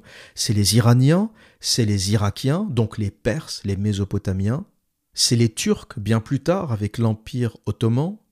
C'est les Égyptiens, c'est les Morts, les Maghrébins, l'Afrique du Nord. Euh, c'est eux qui, portent l'islam. L'Espagne n'a pas été envahie par des tribus de Yamanites ou des tribus de Saoudiens. L'Espagne a été envahie par des morts. Les morts, c'est essentiellement des Marocains. Des Marocains, des Algériens, peut-être des Tunisiens, mais la Tunisie, c'est déjà à l'est. La Tunisie, c'était Carthage. C'était aussi à l'époque une grande puissance. C'était un port créé par les Phéniciens, puis ensuite qui a évolué, qui a pris une forme d'indépendance et qui est devenue Carthage, euh, mais l'Espagne, à la base, génétiquement, ethniquement, est envahie par des Marocains et des Algériens, par des morts, par des moresques. D'ailleurs, si on devait euh, faire des tests génétiques pour les Espagnols du Sud, vous verrez que la majorité ont des gènes maghrébins, et pas des gènes yéménites ou saoudiens ou syriens ou irakiens. 99% des armées qui ont marché sur l'Espagne venaient euh, du Maroc, de Fès euh, et d'Algérie. Et c'est donc des civilisations existantes qui s'islamisent, qui s'arabisent et qui portent l'islam. Mais si l'islam devait reposer sur les Saoudiens, les Yéménites, euh, les Émiratis, enfin les tribus nomades euh, de la péninsule arabique, ça ne serait jamais devenu une civilisation. D'ailleurs, les grandes villes de l'islam, c'est quoi? Pour ceux qui voudraient m'apporter la contradiction, les grandes villes de l'islam, c'est quoi historiquement? Où est-ce qu'on allait chercher la science? C'était Bagdad, c'était Damas. Bagdad, euh, bon, euh, pas besoin de vous faire un dessin, hein, ça se passe en Irak, et Damas, c'est la Syrie. Et un peu plus tard, le Caire. Les, les trois, euh, en anglais on dit powerhouse, les maisons de force, les, les villes qui ont vraiment porté le développement de l'islam et de la science et des traductions qui ont été faites et les mathématiques, etc. C'est Bagdad, Damas et le Caire. Et ensuite, plus tard, l'Andalousie avec euh, l'Alhambra, Cordoue, euh, toutes les régions où se sont implantés les musulmans et qui étaient aussi devenus des centres d'éducation, de sciences, de philosophie, de mathématiques, etc. Et la raison pour laquelle l'islam prend forme dans ces régions-là et l'islam devient puissant dans ces régions-là, c'est que c'est des régions où il y avait plus de structure. La péninsule arabique, c'est quoi Pour le résumer, et ce que je dis, c'est pas méprisant, c'est la vérité. C'est des caravanes commerciales, des caravanes euh, de chameaux, euh, des mecs en djellaba et en babouche qui font du commerce entre eux, et basta des tribus nomades qui se déplacent dans le désert et basta. Pas une seule ville, pas une seule pyramide, pas un seul palais, avec des mœurs complètement dégénérées, l'inceste généralisé, la pédophilie généralisée, le vol généralisé, la violence généralisée. Et c'est pour ça qu'on a des extrêmes en islam. Pourquoi on coupe la main au voleur ben Parce qu'il fallait régler la question du vol, la question dramatique du vol. Si on arrive à des actions aussi extrêmes, pourquoi on coupe pas la main aux voleurs euh, en Europe? Pourquoi les Grecs, les Romains n'ont jamais... Euh, alors je ne pense pas, hein, euh, ça se trouve ils l'ont peut-être fait aussi, mais j'ai pas connaissance de ça. Le voleur il est emprisonné, il est puni, il paye une amende, mais lui couper la main sauvagement, si on a été obligé de développer ce genre de choses dans le désert d'Arabie, c'est que le vol, le vol de caravane, les attaques de caravane, devaient être quelque chose d'assez grave, d'assez pénible, d'assez insupportable. Si on punit gravement l'adultère, aucune religion ne punit l'adultère plus gravement que l'islam. Pour résumer, s'il y a deux témoins qui ont vu ta femme en train de fricoter avec un autre homme, on l'enterre jusqu'au cou et on lui caillasse la gueule jusqu'à la mort. Voilà euh, ce qu'on appelle la lapidation. C'est violent, c'est terrible. Tu te dis, bon, elle est allée se faire trifouiller le fion par quelqu'un d'autre, tu divorces. Le divorce existe en islam, contrairement au catholicisme. Tu peux divorcer. D'ailleurs, c'est très facile de divorcer en islam. Tu dis à ta femme, tu es répudié trois fois. Voilà. Si tu dis à ta femme, répudié ou euh, je te répudie, répudie, répudie trois fois, elle est officiellement divorcée. C'est aussi simple que ça. Il n'y a aucune culture où il est plus facile de divorcer qu'en islam. Mais pourquoi le, pourquoi l'adultère est puni aussi gravement C'est que j'imagine que ça devait être tellement généralisé, qu'il y avait tellement d'enfants illégitimes, on savait plus qui baisait avec qui, qui faisait quoi. Et pour résumer, l'islam s'implante dans des régions du chaos. Partout où il n'y a aucune structure, partout où les pères baisent avec leurs filles, où le vol est généralisé, où c'est le chaos intégral, l'islam est vu comme un remède. Et c'est pour ça qu'il ne s'est pas implanté en Europe, parce qu'en Europe, on avait déjà une structure. On est des descendants de Grecs et de Romains. Donc quand euh, le mec débarque avec sa religion des babouches et il te dit euh, on va caillasser vos femmes jusqu'à la mort, le grec, il n'est pas d'accord. Le grec, il va te dire non, nous, on est une civilisation un peu différente, on règle les problèmes différemment. On ne caillasse pas nos femmes jusqu'à la mort, on discute, on se sépare, euh, voilà. C'est un choix de civilisation. Quand l'islam débarque et dit on va couper la main à tous les voleurs, les Grecs répondent euh, non, je suis pas, je suis pas d'accord. C'est violent. Nous, on a une justice, euh, on juge les gens. Euh, on est, on est des occidentaux. On a une autre vision des choses. Et c'est pour ça que l'islam ne prend pas, parce qu'on avait déjà une justice, on avait déjà une démocratie, on avait déjà des philosophes, on avait déjà des écrits. Donc quand l'islam arrive, ça nous impressionne pas. On a plutôt tendance à dire qu'est-ce que c'est que ce truc? Mais pour ceux qui ne comprennent pas pourquoi l'islam fonctionne dans certaines régions du monde, eh bien, c'est parce que justement, c'est un code civil. C'est quelque chose qui est utile quand les sociétés s'effondrent. Et Ça me permet de revenir à l'analyse que fait Welbeck. Ce qu'essaye de nous dire Welbeck, c'est que, et c'est aussi ce que pensent les identitaires, les nationaux qui, euh, qui valident une forme de charia blanche, c'est de dire, à un moment, à ce rythme, on arrivera peut-être à un niveau de dégénérescence tellement élevé, quand toutes nos femmes seront sur OnlyFans, quand nos filles seront sur OnlyFans, quand tout le monde vendra son cul sur Internet, quand la pédophilie sera généralisée, quand les changements de sexe, enfin, quand on arrivera à une société où plus personne ne comprend rien, eh bien, on aura atteint ce qu'on appelle le chaos, quand la police ne pourra plus rien gérer, quand tout le monde sera débordé, eh bien, peut-être que cette religion extrêmement structurante, extrêmement virile, ne fera pas peur et au contraire, on verra ça comme une solution. Voilà le, contexte de soumission euh, du roman, du livre Soumission, et voilà le contexte dans lequel la charia est acceptée. C'est-à-dire qu'à un moment, l'Européen doit choisir entre ma fille passe son temps sur OnlyFans à écarter ses fesses et la charia qui interdit tout simplement OnlyFans en France, qui interdit tout simplement aux femmes de se balader à moitié à poil. Et je suis certain qu'il y a plein de pères qui vont dire Ben moi, la charia, je signe. Donne-moi le papier, je signe en bas. J'en ai ras le cul de voir ma fille dans sa chambre en train de se filmer avec son iPhone euh, Pro Max euh, et d'écarter son cul euh, avec 200 000 hommes en train de baver et de la regarder. Le mec, il va dire Donne-moi là, tout de suite, je signe en bas. Tu me donnes tout le texte de la charia je signe, j'en ai, j'en ai ras le cul de voir cette poufiasse, je signe. Pareil pour les émeutes, pareil pour la violence. Si on appliquait la charia en France, tous les gamins qu'on a attrapés, je ne sais pas combien il y en a, 200, 300, tous les émeutiers qu'on a attrapés, ben ceux-là, on leur coupe la main. C'est ça la charia, les mecs. On leur coupe la main. On aurait plein de manchots dans les rues d'Île-de-France. Tous ceux qui ont été chopés en train de voler, on leur tranche la main. Et je te garantis qu'aujourd'hui, il y a plein d'Européens, il y a plein de Blancs qui sont prêts à signer en bas de la page, en tranche la main au voleur. Ok, moi personnellement, je signe. Hein.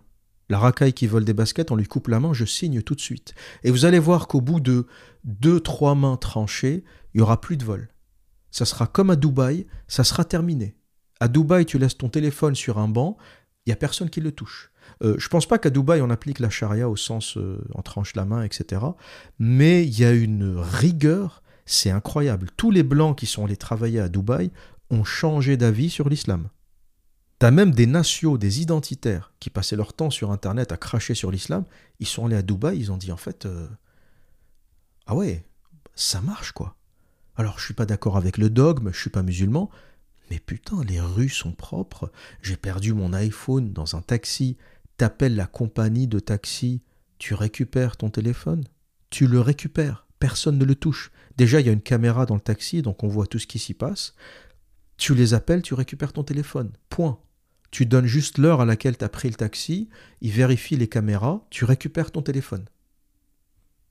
Et c'est là où les gens se sont dit, en fait, le problème, euh, c'est pas l'islam dans l'absolu, parce que au Koweït, on vit très bien, en Arabie Saoudite, on vit très bien, dans les Émirats, on vit très bien, euh, en Turquie, on vit très bien. Il euh, n'y a que l'Europe, en fait, qui transforme les musulmans en racailles. Même aux États-Unis, je vous l'ai dit, les musulmans aux États-Unis ne posent pas problème. Il n'y en a pas beaucoup, mais c'est pas un problème. Il n'y a que l'Europe qui est une machine à fabriquer de la racaille. C'est assez intéressant. La réponse, je vous l'ai donnée. C'est l'islam qui rencontre le communisme. C'est l'islam qui rencontre le gauchisme. C'est la petite gauchias, c'est le logiciel de gauchias à la française qui rencontre l'islam. Et c'est comme ça que la chimie de la racaille opère. Voilà, je viens de théoriser une chimie de la racaille. Et est-ce que l'islam deviendra, en raison de la démographie et en raison de l'immigration, la religion principale en Europe? Je ne le pense pas. La raison est que la démographie est de moins en moins forte. C'est vrai que la démographie des années 60, 70, 80 et même 90 était impressionnante. On aurait pu se dire qu'à ce rythme, euh, on aurait remplacé la population française. Sauf qu'on observe que c'est faux. Aujourd'hui, les femmes musulmanes font euh, deux enfants, peut-être maximum trois. C'est élevé par rapport à la moyenne française qui est de 1,8 euh, enfants par femme. Euh, donc 2, deux, 2,5, c'est un peu plus élevé. Mais c'est pas c'est pas extraordinaire, c'est pas impressionnant, c'est pas 3,5, 4 enfants par femme. C'est plus le cas aujourd'hui. Pourquoi? Parce que ben, l'économie, déjà, le réalisme économique, parce que les gens sont de plus en plus éduqués, même en Afrique du Nord. Hein. c'est un auditeur qui m'a dit, l'observateur, tu sais, euh, même en Algérie, on fait plus 4 euh, gamins par femme, c'est fini ça. Hein. Maintenant, c'est 1, 1,5, 2 maximum. Dans les grandes villes, en tout cas, les femmes sont éduquées, elles font toutes des études, elles vont toutes à l'université, euh, elles sont toutes médecins, pharmaciennes, dentistes, informaticiennes, etc. Et elles font plus quatre gamins, c'est terminé. Elles ont un enfant, un enfant et demi, deux enfants. Donc la démographie s'est calmée à peu près partout. Donc cette idée de la guerre des utérus, ça n'arrivera pas. C'est quelqu'un qui avait parlé de ça, qui avait dit on gagnera euh, la guerre des utérus. Les musulmans gagneront la guerre des utérus face aux Européens. Mais c'est une connerie, c'est une connerie absolue. C'est quelqu'un qui vivait dans les années 70, qui a balancé cette bêtise, qui voyait la démographie galopante des années 70 et qui s'est dit à ce rythme-là, il y aura peut-être 40% de musulmans en France. Sauf que la réalité, c'est que les musulmans, il n'y en a pas tant que ça. On va parler chiffres hein, pour être concret. Les musulmans en France, c'est 8,8%. Euh, au Royaume-Uni, c'est 6,3%. Euh, en Allemagne, c'est 6%. Euh, et partout ailleurs, c'est anecdotique. Voilà, c'est 2,5% en Espagne, 0,4% au Portugal. La France, avec la Russie, c'est les deux pays avec le plus grand nombre de musulmans en Europe. Et ce qu'il faudrait aussi ajouter, c'est que ce qu'on entend par musulman, c'est les personnes de culture musulmane. Il faut comprendre que l'islam, c'est comme le catholicisme. Euh, en France, on va dire que la majorité des gens sont catholiques, mais combien de personnes vont vraiment à l'église? Combien de personnes vont encore à la messe le dimanche matin euh, On est euh, des catholiques culturels, mais on ne pratique plus, soyons réalistes. Et les musulmans, c'est pareil. Tous mes potes musulmans bouffaient le ramadan. En cachette, bien sûr.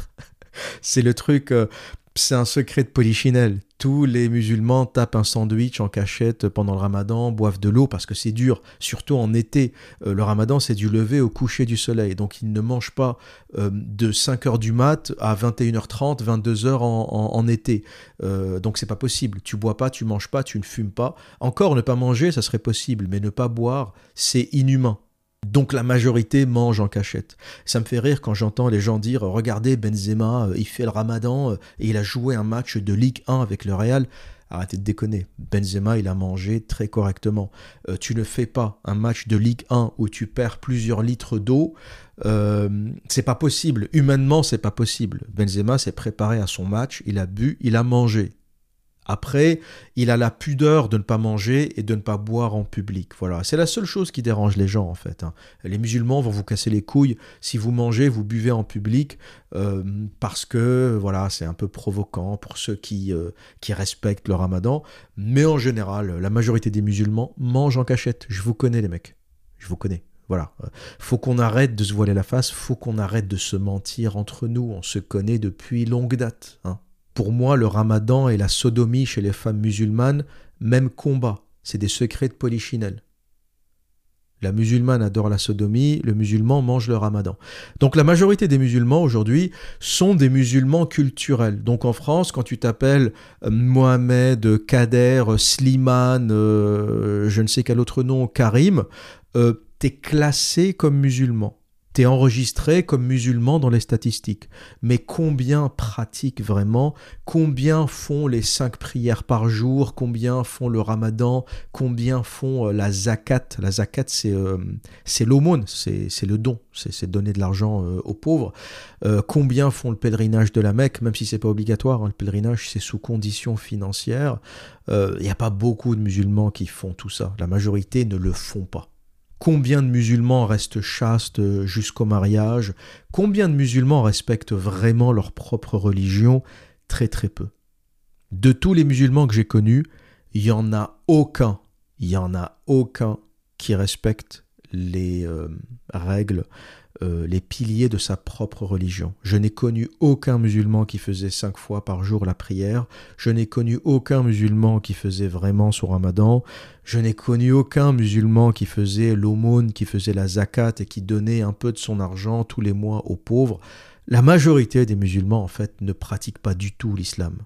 Et c'est ni une moquerie ni un reproche. C'est le cas des chrétiens, c'est le cas des juifs. Aujourd'hui, la majorité des juifs sont des juifs culturels. Mais combien font vraiment le Shabbat Combien font vraiment, euh, pratiquent vraiment les rites euh, Très peu. Et de moins en moins. Et j'ai envie de dire tant mieux. Ça veut dire que les gens, au final, euh, l'humain reste un humain. Il a des pulsions, il a des envies, et toutes ces règles irréalistes, quand c'est pas quand c'est pas faisable, les gens ne le font pas. Voilà, c'est pas faisable de ne pas boire d'eau de 5h du matin à 22h euh, le soir. C'est pas humain, en été surtout, c'est pas humain. Donc les gens ne le font pas. Et pour revenir à l'islam, ce que je souhaitais ajouter, c'est que c'est utile dans un contexte de chaos et dans un contexte où il n'y a pas de structure. Je vais vous donner un exemple. Vous prenez quelqu'un qui est complètement paumé, un gamin paumé, qui se drogue, qui boit, qui fait des bêtises, qui vole. Vous appliquez la charia. Le gamin va commencer à faire la prière cinq fois par jour, avec des ablutions cinq fois par jour. Faut se laver cinq fois par jour. Donc, hygiène parfaite, constamment. Il faut se lever, faire les cinq prières. La première prière au lever du soleil, et puis les autres prières pendant la journée. La prière aussi est une forme de méditation, c'est-à-dire que dès que tu as envie de faire une bêtise, il y a la prière qui arrive, tu sors ton tapis, tu fais ta prière et l'envie de cette bêtise peut te passer. Ce gamin qui n'a aucune structure, finalement, cette religion qui est euh, très structurante va lui donner un cadre. Et voilà pour qui l'islam est utile. Ça n'est utile que pour cette frange de la population. Si vous me dites est-ce que l'islam est utile pour moi, je vais répondre non. Non, parce que j'ai une structure. J'ai pas besoin de la prière pour me lever le matin. J'ai pas besoin des cinq prières pour méditer. J'ai pas besoin de l'islam pour les ablutions, pour rester propre euh, constamment. J'ai déjà ces règles. Je n'ai pas besoin de l'islam pour me dire de ne pas me droguer, de ne pas boire. Je consomme quasiment pas d'alcool. Et quand je le fais c'est exceptionnel dans un euh, contexte festif. Tu sors avec des potes euh, tu bois une bière mais c'est je sais pas je dois boire une bière par mois quoi. C'est je bois quasiment plus d'alcool. Euh, donc j'ai pas besoin de l'islam pour ça. Et je dois mieux me comporter que la majorité des musulmans. Donc quand tu es issu d'une culture gréco-romaine t'as aucune religion abrahamique qui te sera utile. Aucune quand tu es le descendant de Marc Aurel, t'as pas besoin de l'islam. Mon livre de chevet, c'est Meditaciones de Marc Aurel, Pensée pour moi-même. Ça me repose. Le Coran, j'ai lu, ça me fatigue. Voilà, je vais être très honnête. Vous voulez mon, retour honnête sur le Coran que j'ai lu en français, en anglais, un peu en arabe aussi? Oui, j'ai commencé à apprendre l'arabe avec euh, tous mes clients qataris. Je connais déjà quelques mots.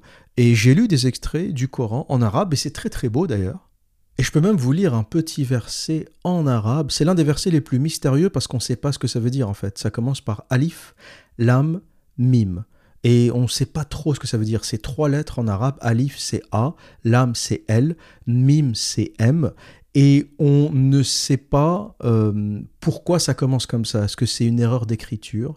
Et ça dit Alif, Lam, Mim, tilka ayatul kitab walladhi anzala ilayka min rabbikal haq walakin nas la yu'minun. Alif Lam Mim, c'est verset du livre qu'on a descendu à toi, que Dieu a descendu à toi. Il a descendu la vérité, mais beaucoup de gens n'y croient pas. Voilà un peu le contexte du Coran et de l'islam. C'est très beau, ça rime, je trouve ça très beau. Hein. Alif Lam Mim, Tilka Ayat al Kitab, Walladhi Anzala Ilaika, etc. etc. C'est beau.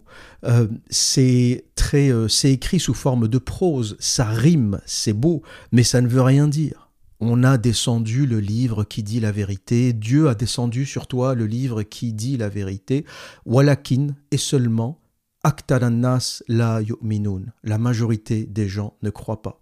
Euh, oui, l'observateur euh, apprend l'arabe. Alors, il y a beaucoup de gens qui ne me prennent pas au sérieux. Vous savez, ils rigolent parce que Bon, des fois, je fais un peu d'humour, je fais le marrant, mais j'ai une capacité incroyable à apprendre des langues. Hein. Euh, je parle anglais, espagnol, je suis en train d'apprendre l'arabe, je me mettrai un jour au russe.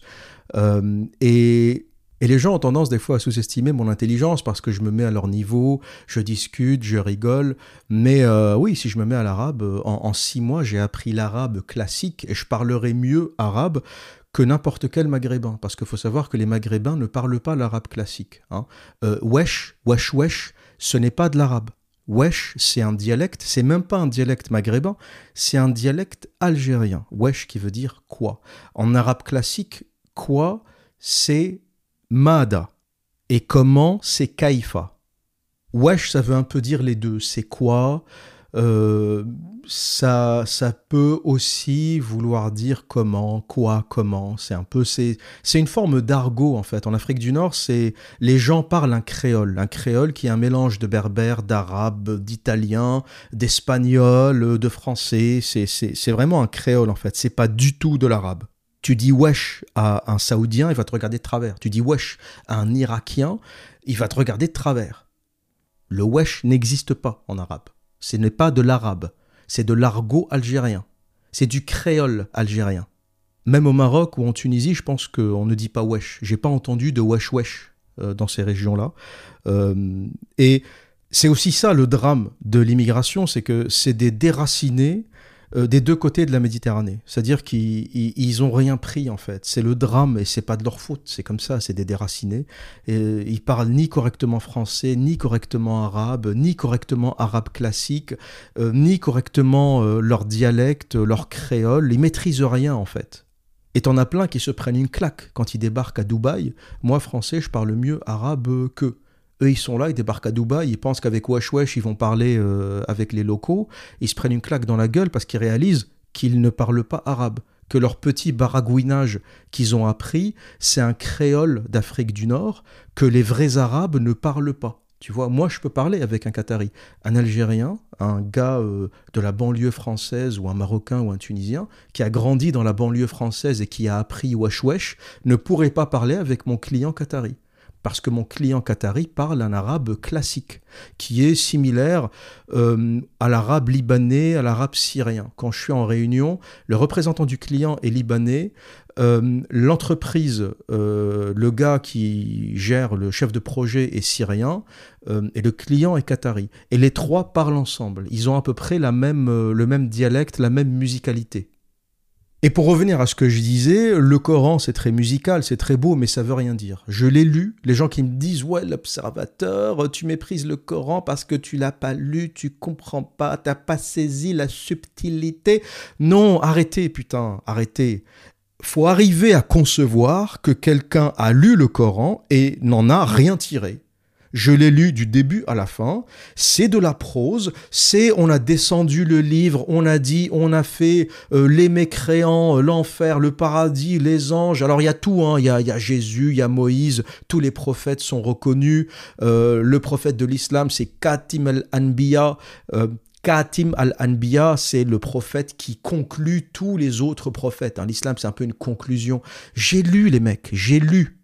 Avec mon quotient intellectuel de 160, j'ai tout décrypté. J'ai décrypté le truc en une semaine.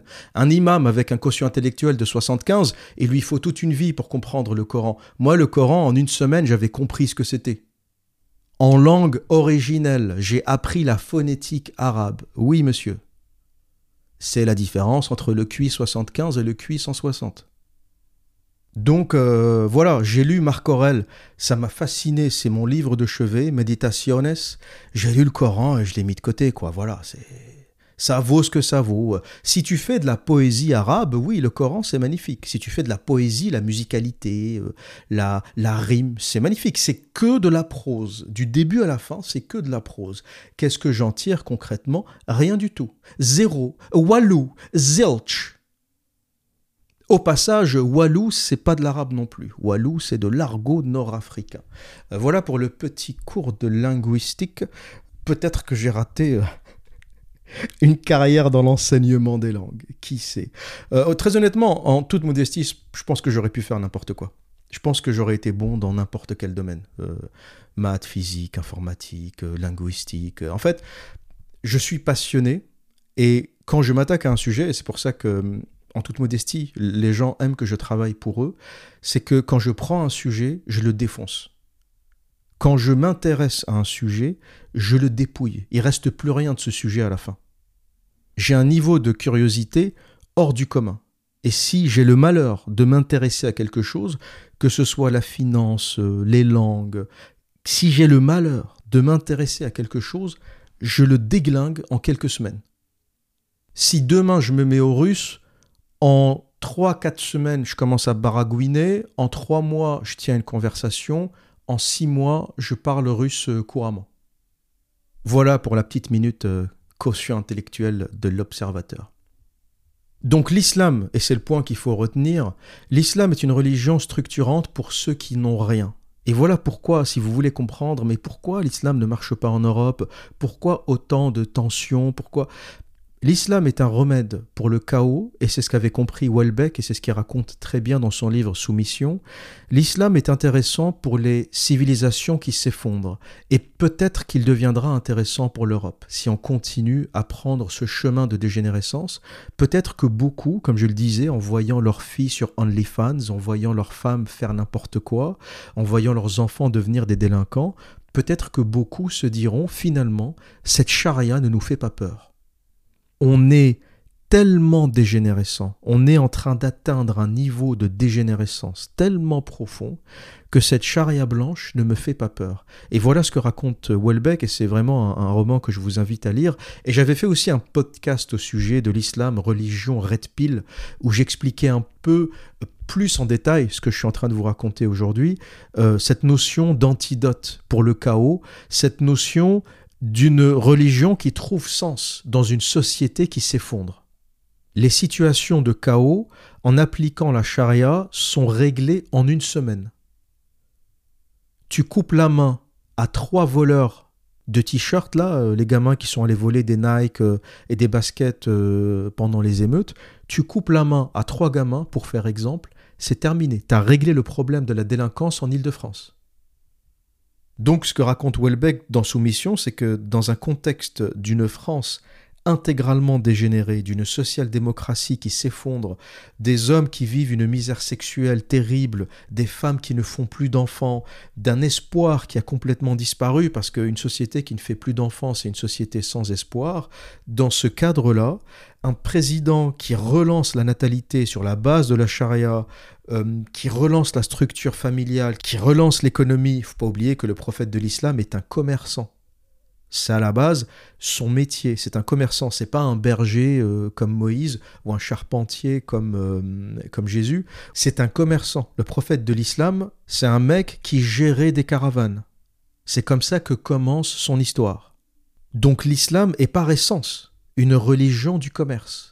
Et en islam, il y a des textes, il y a des hadiths, il y a deux, deux éléments en islam. Il y a le Coran qui est supposé ou supposément la parole directe de Dieu, et il y a les hadiths qui sont les paroles, les mots rapportés du prophète. Et il y a énormément de hadiths qui traitent du négoce, qui traitent du commerce, qui traitent de la façon de commercer, qui traitent de l'usure. Islam et christianisme, et plutôt islam et euh, catholicisme, c'est différent pour le protestantisme, mais islam et catholicisme se rejoignent sur la question de l'usure. L'usure est interdite en islam comme elle est interdite euh, dans le catholicisme. Et ça, c'est quelque chose qu'on retrouve de façon très claire euh, dans l'un des hadiths du prophète, où il parle du commerce des dates, et il prend les dates comme exemple pour l'interdiction de l'usure. Et c'est assez fascinant hein, la façon dont l'islam développe dans le détail. C'est pour ça que c'est plus qu'une religion, c'est un code civil, c'est quelque chose qui est fait pour gérer des sociétés. Quand tout s'effondre, tu retrouves des codes pour la famille, des codes pour le commerce, des codes juridiques pour le mariage, pour le divorce. C'est une religion, si demain il y avait un cataclysme par exemple, que tous les textes de loi étaient brûlés, qu'on perdait absolument tout et qu'il restait le Coran et les hadiths, on pourrait créer une société on pourrait, sur la base du Coran et des hadiths, créer une société avec un système juridique, avec un système économique, avec euh, des lois du commerce, du négoce. C'est beaucoup plus qu'une religion, c'est un système de fonctionnement. L'islam est un système qui peut gérer des sociétés dans leur intégralité. C'est ça qu'il faut comprendre. C'est vraiment la différence entre euh, islam et christianisme, islam et judaïsme, et même islam et les religions non abrahamiques, hein, comme le bouddhisme, le shintoïsme. Euh, l'islam a vocation à gérer tous les étages d'une société, du mariage au divorce, au commerce, au rapport avec les enfants, à la question du sport. Il y a des hadiths où on explique quel sport doivent faire les enfants. Il y a un hadith qui dit notamment apprenez à vos enfants la course à pied, l'équitation et je ne sais plus quel autre sport. Je ne sais pas si c'était la natation, je ne l'ai pas de mémoire, mais il y avait trois sports. Il y a trois sports qui sont cités euh, dans l'un des hadiths du prophète. C'est pour vous dire à quel point ça va loin dans les détails.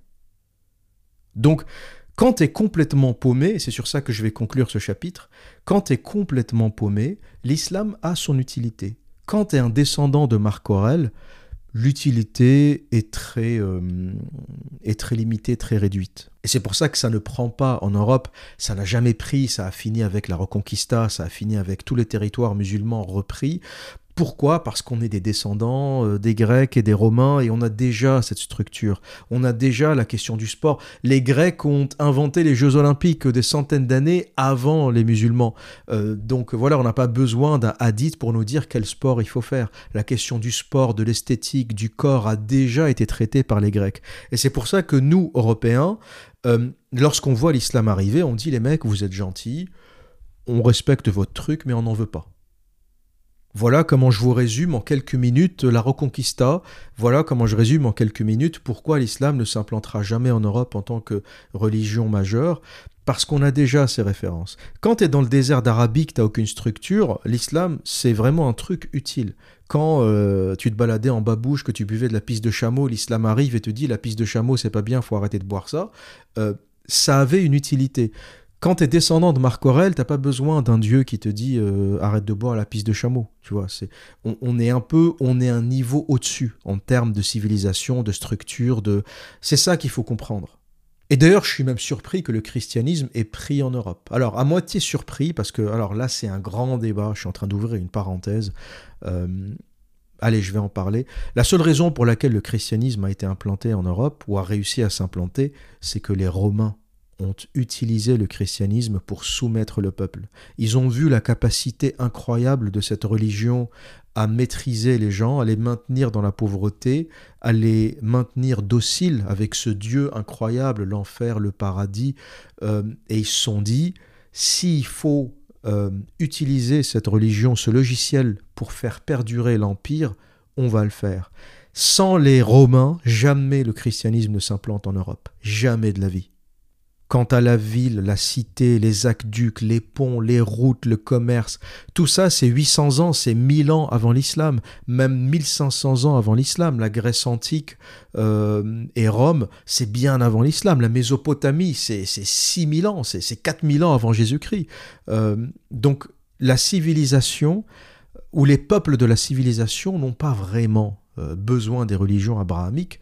Et la seule raison pour laquelle ça s'est implanté en Europe, c'est grâce à l'Empire romain, ou à cause, devrais-je dire, de l'Empire romain, qui nous a importé ce logiciel, mais qui n'est pas de nous, qui n'est pas de chez nous en fait. Nous, on est des païens à la base. Des païens qui ont développé une civilisation, une civilisation polythéiste, la civilisation grecque, puis la civilisation euh, romaine. Et c'est pour ça qu'on n'a pas besoin de ce Dieu abrahamique. Et c'est pour ça aussi que la majorité des pays européens sont devenus des pays laïques, parce que cette histoire de Dieu, de l'enfer, des anges, des tu vas cramer jusqu'à, tu vas cramer pour l'éternité. Enfin bon, voilà quoi. C'est vu et revu et c'est des histoires. Euh, tu racontes ça aux enfants pour leur faire peur la nuit, mais quand tu es normalement constitué, tu comprends que c'est du délire. Voilà. Quand tu es éduqué, tu comprends que c'est du délire. Et je pense que je ferai un deuxième épisode à ce podcast parce qu'il est déjà extrêmement long. Je comptais vous parler de la question de la guerre civile qui est sur toutes les bouches. Je voulais vous donner mon avis sur est-ce que cette guerre civile arrivera? Est-ce qu'elle est possible en fonction de la démographie? Mais je vous le laisserai pour la prochaine fois. Je prépare un deuxième épisode avec euh, un texte d'un auditeur qui m'a été envoyé euh, pour me parler de son cas concret, de euh, son petit frère qui est en train de tomber dans l'extrémisme religieux, pour ne pas dire dans le djihadisme. Et il me dit, il faut absolument l'aider, il faut absolument que je trouve un moyen de, de l'aider. Et je pense que dans ce contexte, je pourrais aborder la question euh, de la guerre civile, qui est un vaste sujet. Euh, je comptais vous parler de la guerre civile espagnole, de la guerre civile algérienne, des mécanismes de la guerre civile d'une façon générale. Est-ce que c'est possible en France? Euh, Mais je vais éviter de faire un podcast de 4 heures, donc je pense que deux épisodes, c'est pas mal, et ça me permet de faire une suite à cet épisode. Donc pour conclure sur cette question de la guerre des utérus, je pense que tout simplement, elle n'aura pas lieu parce que la fertilité sera déclinante autant chez les musulmans que chez les non-musulmans. Je pense que les musulmans d'Europe vont de plus en plus s'occidentaliser. Je pense qu'il y aura beaucoup de métissage aussi, et il y a déjà beaucoup de métissage. C'est ça que les gens ne comprennent pas. Les gens qui parlent du grand remplacement, moi autour de moi, euh, pratiquement tous les Français que je connais ont une origine étrangère. C'est incroyable, qu'elle soit euh, d'Europe de l'Est, ukrainienne, polonaise, euh, portugaise, espagnole, italienne, algérienne, marocaine, tunisienne, euh, béninoise, sénégalaise, congolaise, enfin tout le monde, tout le monde est à moitié quelque chose, un grand-père, un arrière-grand-père. et donc il y a un métissage incroyable qui s'est passé en France. les gens qui parlent du grand remplacement ont une vision un peu binaire. Ils imaginent, il y a un peuple qui arrive, et il a remplacé un peuple blanc. Mais c'est pas du tout ça ce qui est en train de se passer, c'est plutôt la créolisation, c'est une forme de créolisation qui est en train de se passer. C'est ça que les binaires qui parlent de grand remplacement n'ont pas compris. Un grand remplacement, c'est quand une population en remplace une autre. Les Européens arrivent en Amérique du Nord, Bon, les Indiens sont génocidés, il n'en reste plus. Ça, c'est un grand remplacement. Les Britanniques arrivent en Australie, Bon, il y a quasiment plus d'aborigènes, ils ont été génocidés. Ça, c'est un grand remplacement. Tu as une population d'aborigènes, les blancs arrivent, les aborigènes sont massacrés, tu as une nouvelle population.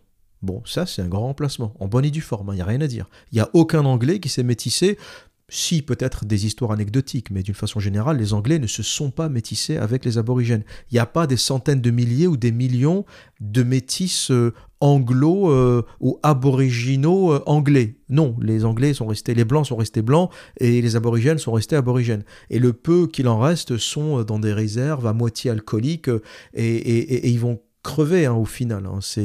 Euh, c'est des minorités qui sont tenues à part, quasiment dans des réserves. Euh, et ça, c'est un grand remplacement. En France, c'est pas du tout ça. En France, les gens se marient, se mélangent dans tous les sens. C'est incroyable. C'est le, vrai mot, c'est pas grand remplacement, c'est créolisation. Essayez de réfléchir à ceux qui ne sont pas d'accord avec moi. Visualisez autour de vous vos amis, vos collègues, et regardez le nombre euh, de métis. Alors, il y a des métis visibles le métis franco-congolais, franco-camerounais, euh, lui, il est visible parce qu'il est métis, il a la peau euh, foncée, il a la peau euh, ébène. mais le métis franco-algérien, franco-tunisien, franco-marocain, il a tendance à être blanc, parfois blond, hein, beaucoup de blond en Afrique du Nord.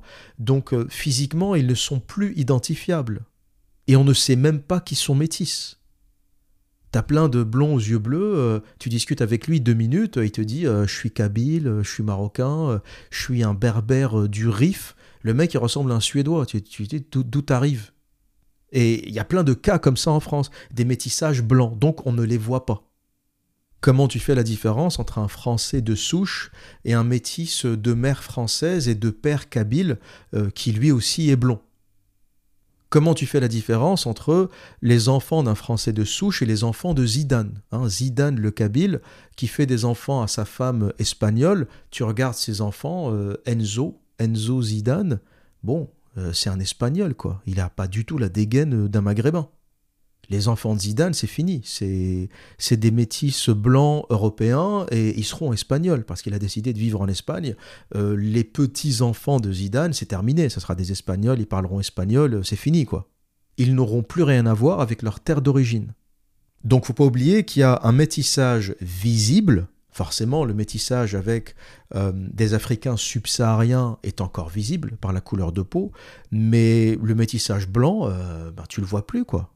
Et en France, il y a une quantité phénoménale de métissage. Donc, on ne vit pas de grands remplacements en France. Il n'y a pas cette histoire, c'est un mythe. Cette histoire d'une population euh, extra-européenne qui vient remplacer la population européenne, c'est un mythe. Ça n'existe pas. La réalité, c'est que tout ça est en train de se mélanger dans tous les sens et euh, je ne sais pas ce que ça donnera. Dans 50 ans, dans un siècle, personne ne sait ce que ça donnera. Tout ça va certainement se mélanger dans une espèce de culture mondiale, globale. Ça sera de l'américano-globiche. Euh, c'est un peu ça. Hein. Aujourd'hui, les, descendants d'immigrés ne s'intègrent pas à la culture française parce qu'ils s'intègrent à la culture américaine. Les gens, euh, les gens disent euh, oui, regardez, ils veulent pas s'intégrer à la culture française et ils sont encore attachés à leur culture d'origine. Non, ils sont pas attachés à leur culture d'origine. Les Nike Air Jordan, ça n'a rien à voir avec la culture d'origine.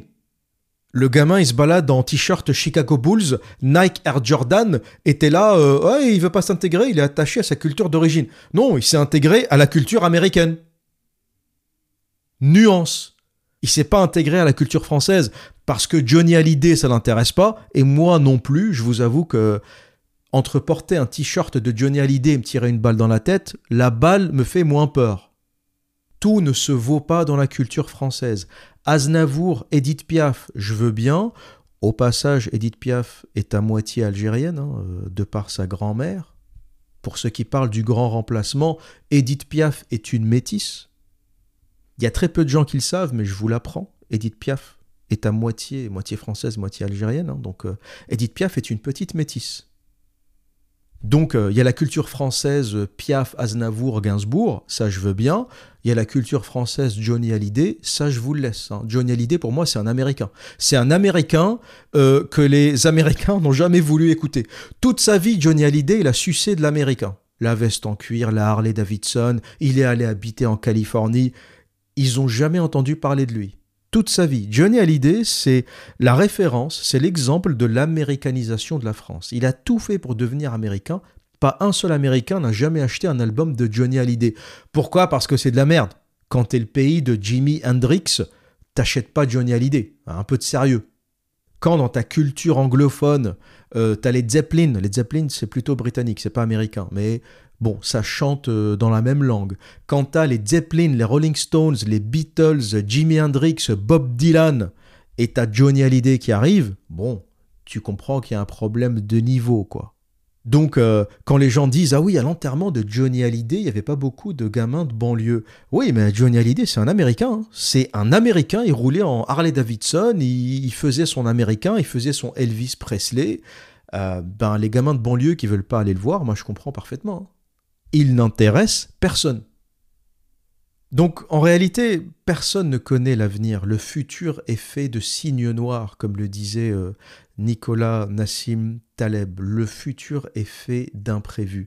Et je ne serais pas surpris que les jeunes Français, dans quelques années, en fait, euh, ça sera des américano-globiches, des américano euh, globalisés en Nike Air Jordan, en t-shirt Chicago Bulls avec la casquette Chicago Bulls, euh, qui parleront à moitié américain.